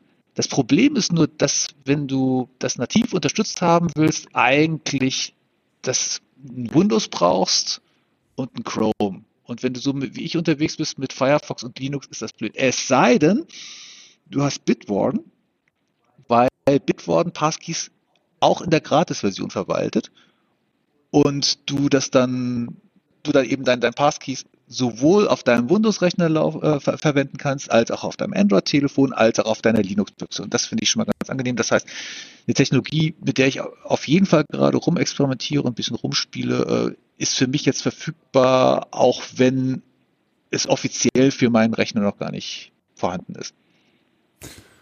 Okay, und ich stelle. Dazu einen kurzen ja. Hinweis der Grund, warum ich das damals nicht gemacht habe. Ich habe nach First Password eine Alternative gesucht und bin jetzt beim lokalen, also beim Apple-Dienst gelandet, äh, war bei Bit Bitwarden, das ist halt so ein, äh, Entschuldigung, so eine scheiß Electron-App ist, die auf dem Rechner dafür installiert wird, die einfach immer wahnsinnig viel Ressourcen fressen und ich irgendwas Natives gesucht habe. Ähm, aber es ist äh, ein plattformübergreifendes Tool, was tatsächlich auch in Rückmeldung mit verschiedenen anderen, ähm, die Cross-Plattform unterwegs sind, äh, sehr, sehr empfehlenswert ist. Also ich schließe mich da Joachim, wer ein bisschen Cross-Plattform braucht, voll und ganz an. Ja. Okay, und ähm, ich stelle jetzt was total Unernsthaftes vor, nämlich äh, Rooms. Und Rooms ist eine App, ich habe die bisher auch nur als App kennengelernt, habe aber gerade gesehen, dass es auch eine, eine Webversion gibt, vollkommen ohne Anmeldung. Äh, und es ist äh, so eine Glücklichmach-App. Also es, sie erfüllt keinen Zweck oder so, sondern sie ist einfach nur äh, schön. Wer, wer so ein bisschen irgendwie auf, mh, mm, ähm, auf äh, diese Pixel-Grafiken steht, wird äh, seine helle Freude ähm, haben. Wunderschöne gestaltete Räume. Man kann auch selbst eigene Räume gestalten. Ähm, ist bestimmt auch was für äh, heranwachsende ähm, äh, Kinder, die äh, ähm, daran Interesse oder auch, also, ähm, also man, man, man, es gibt hunderte und tausende von diesen Räumen, man kann da irgendwie, man kann sich gar nicht irgendwie äh, satt gucken. Und ich bin bisher noch gar nicht in diesen Modus gekommen, selbst Räume zu gestalten, weil ich ähm, bisher vor allen Dingen andere Räume besucht habe. Und äh, man kann in diesen Rooms, man kann die einfach irgendwie schön machen ähm, man kann die aber auch mit so Funktionalitäten ausstatten, wie ähm, du äh, kannst irgendwie so ein Escape Room äh, machen und äh, andere schöne Sachen. Ähm, ich persönlich äh, liebe es. Es ist also äh, äh, es ist etwas nach einem harten Arbeitstag für auf, auf der Couch. Wirklich schön. Und äh, dann äh, würde ich sagen, würde ich gerne noch äh, als nächstes ähm, äh, etwas empfehlen, was mich so wirklich flasht. Das ist aber eher so ein Gadget. Nämlich, ähm, ich habe mir ein Magic Keyboard für mein iPad gekauft. Also ich habe jetzt, also ich habe lange Zeit. Das Original Apple? Ja, ich habe lange Zeit in Frage gestellt, wofür man ein iPad braucht. Und zusammen und ich sehe halt die Leute mit den Stiften und den iPads und habe hab halt einfach keinen Zugang zur Handschrift. Ähm, irgendwie verloren. Und wenn ich mit diesem Stift, ich habe auch den Stift dabei, aber äh, wenn ich dem, mit dem Stift was schreibe, mh, hm, das, äh, das sieht einfach scheiße aus. Und irgendwie ist es, also ich, ich kann es auch nicht lesen, man kann nichts damit, mit, mit, man kann es nicht durchsuchen und ach, ganz furchtbar. Und äh, dann äh, habe ich, ähm, also sagen wir mal, der, der Grund, mich mit all dem zu befassen, ist, dass ich äh, für meine IG Metall Infrastruktur äh, nach einem nach einem Gerät gesucht habe, äh, wo ich ähm, möglichst viel selbst auch installieren darf, ähm, was aber trotzdem zutiefst eingebunden ist in diese ähm, Firmeninfrastruktur, also in diese Organisationsinfrastruktur. Und das geht mit diesem iPad halt total super und gut. Und gleichzeitig ist es mit dieser Tastatur eben eigentlich wie ein Laptop. Ähm, jetzt habe ich ein Jetzt habe ich ein kleineres äh, iPad, also nicht dieses große, deswegen ist die Tastatur natürlich auch ein bisschen kleiner. Die äh, Welches iPad hast du das? sind ein bisschen schmaler, aber da habe ich mich total schnell dran gewöhnt. Und jetzt ist es einfach eine Produktivitätsmaschine. Das ist der Hammer. Es ist der Hammer. Dieses Magic Keyboard, das kostet irgendwie einen Arsch voll Geld. Ähm, aber wenn man es, wenn man es einmal, einmal hat, ist es zusammen mit diesem iPad, es ist die Gnade. ich kannte das vorher nicht. Wir haben das, wir haben das irgendwie nie, ich hatte das nie auf dem Schirm. Und dann habe ich ähm, irgendwie mir YouTube-Videos ange angeschaut und habe irgendwie die Leute gesehen, die nicht das von Apple gekauft haben, sondern irgendwelche anderen deutlich günstigeren Dinge und die haben alle zweimal gekauft. Alle. Also vielleicht habe ich auch nur die Videos geguckt von denen, die zweimal gekauft haben. Aber ähm, ich, ich, es ist, ich möchte ich möchte es nicht mehr tauschen. Es ist totaler Wahnsinn. Und für mich hat dieses iPad jetzt plötzlich, ähm, also eigentlich ist ein iPad ja nur ein großes äh, iPhone und ähm, mit diesem, mit dieser Tastatur ist es aber plötzlich echt super produktiv. Geilometer. Ist das ein Hammer. Okay, das. Ersetzt es dein MacBook Pro? Äh, ja, in, in Teilen, also immer dann, wenn ich äh, irgendwelche Teams-Konferenzen äh, inner, äh, also innerhalb der Organisation habe, mache ich das alles jetzt mit dem iPad. Das kann ich nur bedingt gut mit dem, äh, mit dem MacBook Pro machen. Äh, es wäre total schön, wenn es auch, äh, das ist tatsächlich was, was ich jetzt schon ein paar Mal bemerkt habe, Studio Link als App gäbe. Ja, genau. Natürlich wäre das äh, alles irgendwie total das fehlt cool. mir, ja. weil dann könnte ich es machen. Ja, genau. Natürlich hast du es mit einem total verkrüppelten Browser zu tun auf diesen äh, mobilen Endgeräten, aber der allermeiste Kram äh, funktioniert super gut. Auch irgendwie E-Mails damit schreiben, ist alles ist einfach eine Wonne. Es ist der Hammer. So. Spannend. Okay, ich bin nämlich gerade auf einem anderen Trip, aber das können wir beim nächsten Mal mhm. thematisieren. Äh, jetzt hat Joachim noch was äh, in den äh, Dings geschrieben. Ja, weil ja offenbar auch Gadgets äh, ja, sind. sind zugelassen. ähm, ich spiele im Moment wieder einmal mit den YubiKeys rum. YubiKey ist diese Idee, ähm, wie ich für, äh, wie ich Passworte oder das Eingeben von Passworten eventuell vermeiden kann oder zumindest mir einen zweiten Faktor dazu schaffe und vor allen Dingen ähm, einmal Passworte generiere. Der YubiKey ist in seiner einfachsten Fassung ein, ein kleiner USB-Stick, der sich verhält wie eine Tastatur und bei dem ich dann ähm, den ich dann gegenüber einer Plattform anmelden kann und bei dem ich dann, wenn ich dann draufdrücke, ein Passwort, ein Einmalpasswort generieren und äh, mich, mich, damit authentifizieren kann. Das war so, wie sie angefangen haben. Jetzt sind sie inzwischen so weit, dass sie den sogenannten FIDO2-Standard unterstützen. Das heißt, ähm, allein schon das Vorhandensein des, des äh, YubiKeys im USB-Port kann als, als gültiges Login erkannt werden. Das heißt also, auch da kann ich mir das, äh, das Eingeben des Passworts sparen. Und ähm, wenn ich jetzt zufällig mal keinen USB-Port habe, aber dafür zum Beispiel ähm, NFC kann, was ja bei Smartphones der Fall ist, kann ich den YubiKey einfach gegen das Telefon halten und über den NFC wird dann erkannt, aha, du hältst gerade einen, einen YubiKey an dein Telefon ran, ich lasse dich jetzt auf bestimmte Applikationen rauf oder nicht. Das ist noch keine Universallösung, aber wenn wir so gerade gucken, was so mit dem Philo 2 Standard da gerade passiert, ist es zumindest einer der Ansätze, der versucht wird, dieser, dieser diesem Chaos mit Passworten einigermaßen hart zu werden und das Ganze durch eine einfache Hardware-Lösung zu ersetzen. Ist also nicht perfekt, aber ich lade zum Herumspielen damit ein. Leider sind die Dinge nicht gerade billig. Sei vielleicht auch nochmal gewarnt, aber und es ist die Mastodon-Alternative zu äh, Passkeys, die halt auf dem Handy generiert und gespeichert werden, wo es einfach alles wieder smooth läuft, aber eben der User-Kontrolle sich komplett entzieht. Das ist genau, genau das gleiche Thema wieder. YubiKey ist eigentlich das, was die Kontrolle zum User bringt, was aber sich nicht durchsetzen wird, weil alle das mit ihrem ja. Smartphone am Ende machen werden. Aber es ist trotzdem ja. spannend. Ich hatte auch mal so ein Ding irgendwie. Ich habe mir den tatsächlich, ich war dann so frustriert, weil ich mich nervt sowas, wenn ich sowas von meinem Arbeitgeber zugesteckt bekomme. Und da war halt ein Passcode drauf, beziehungsweise es war ein Generator drauf und den habe ich mir dann mhm. ausgelesen, mir in meine App installiert und habe es dann ab da immer mit der App gemacht, weil es mich einfach genervt hat. Ich, ich lasse mir so ungern was vorschreiben. Aber äh, es ist ein spannendes Ding, äh, was tatsächlich für größere Institutionen spannend ist. Ja. Mhm. ja. Ähm, Entschuldigung. Und, und jetzt muss ich ganz zum Schluss noch meine absolute, meinen absoluten Favoriten und eigentlich ist es gar nicht so gut in den schönen Apps aufgehoben. Wir müssen, ich muss das irgendwann auch nochmal irgendwie gesondert thematisieren. Ähm, da werden wir nicht drum herum kommen, aber es ist die beste Überleitung von der letzten Sendung. Das stimmt. Äh, ach so, du meinst, ich soll das gar nicht mehr jetzt sagen?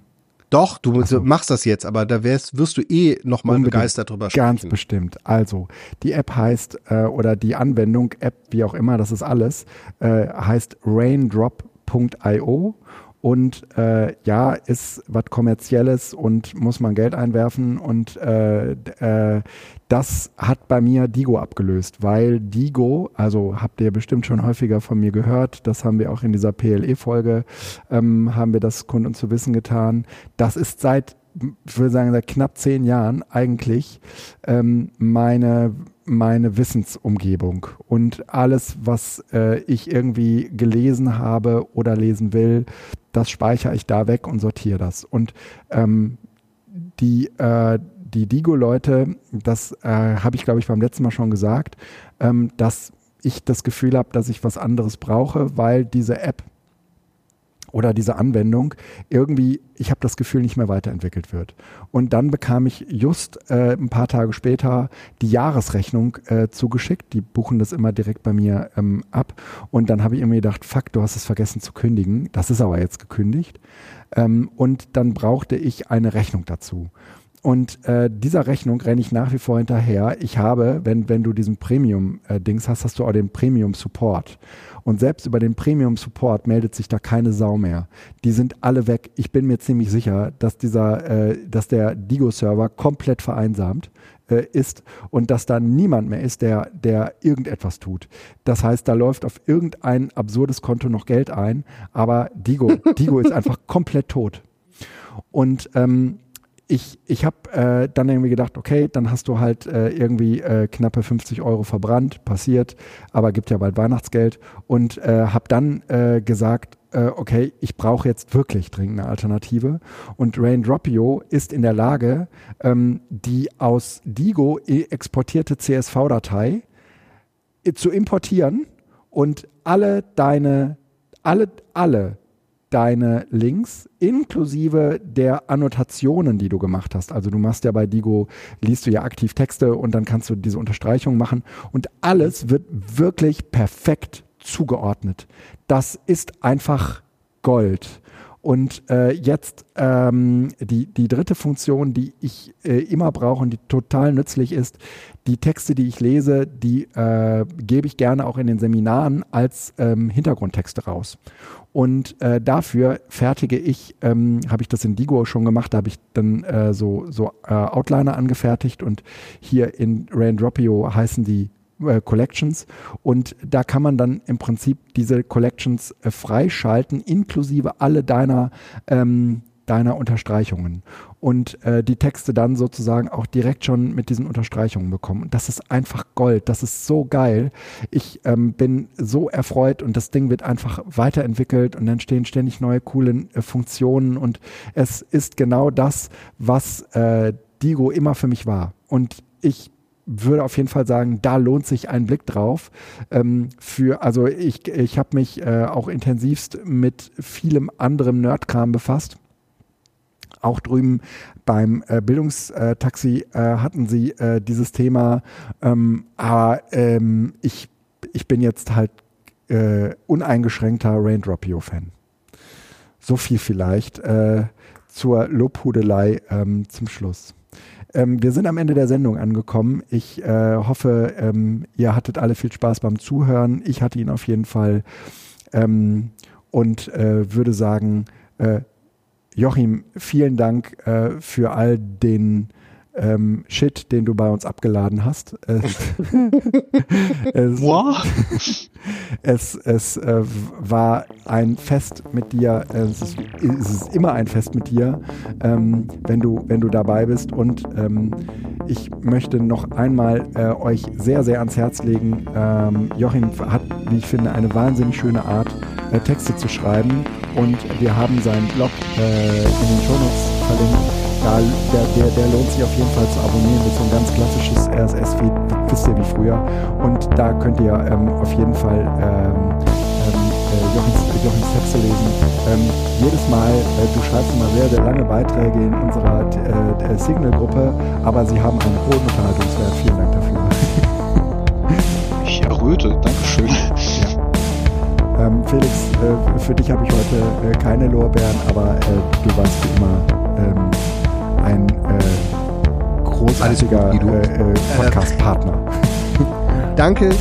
Danke auch an Joachim und schön. Macht's gut. Tschüss. Macht Spaß. Tschüss.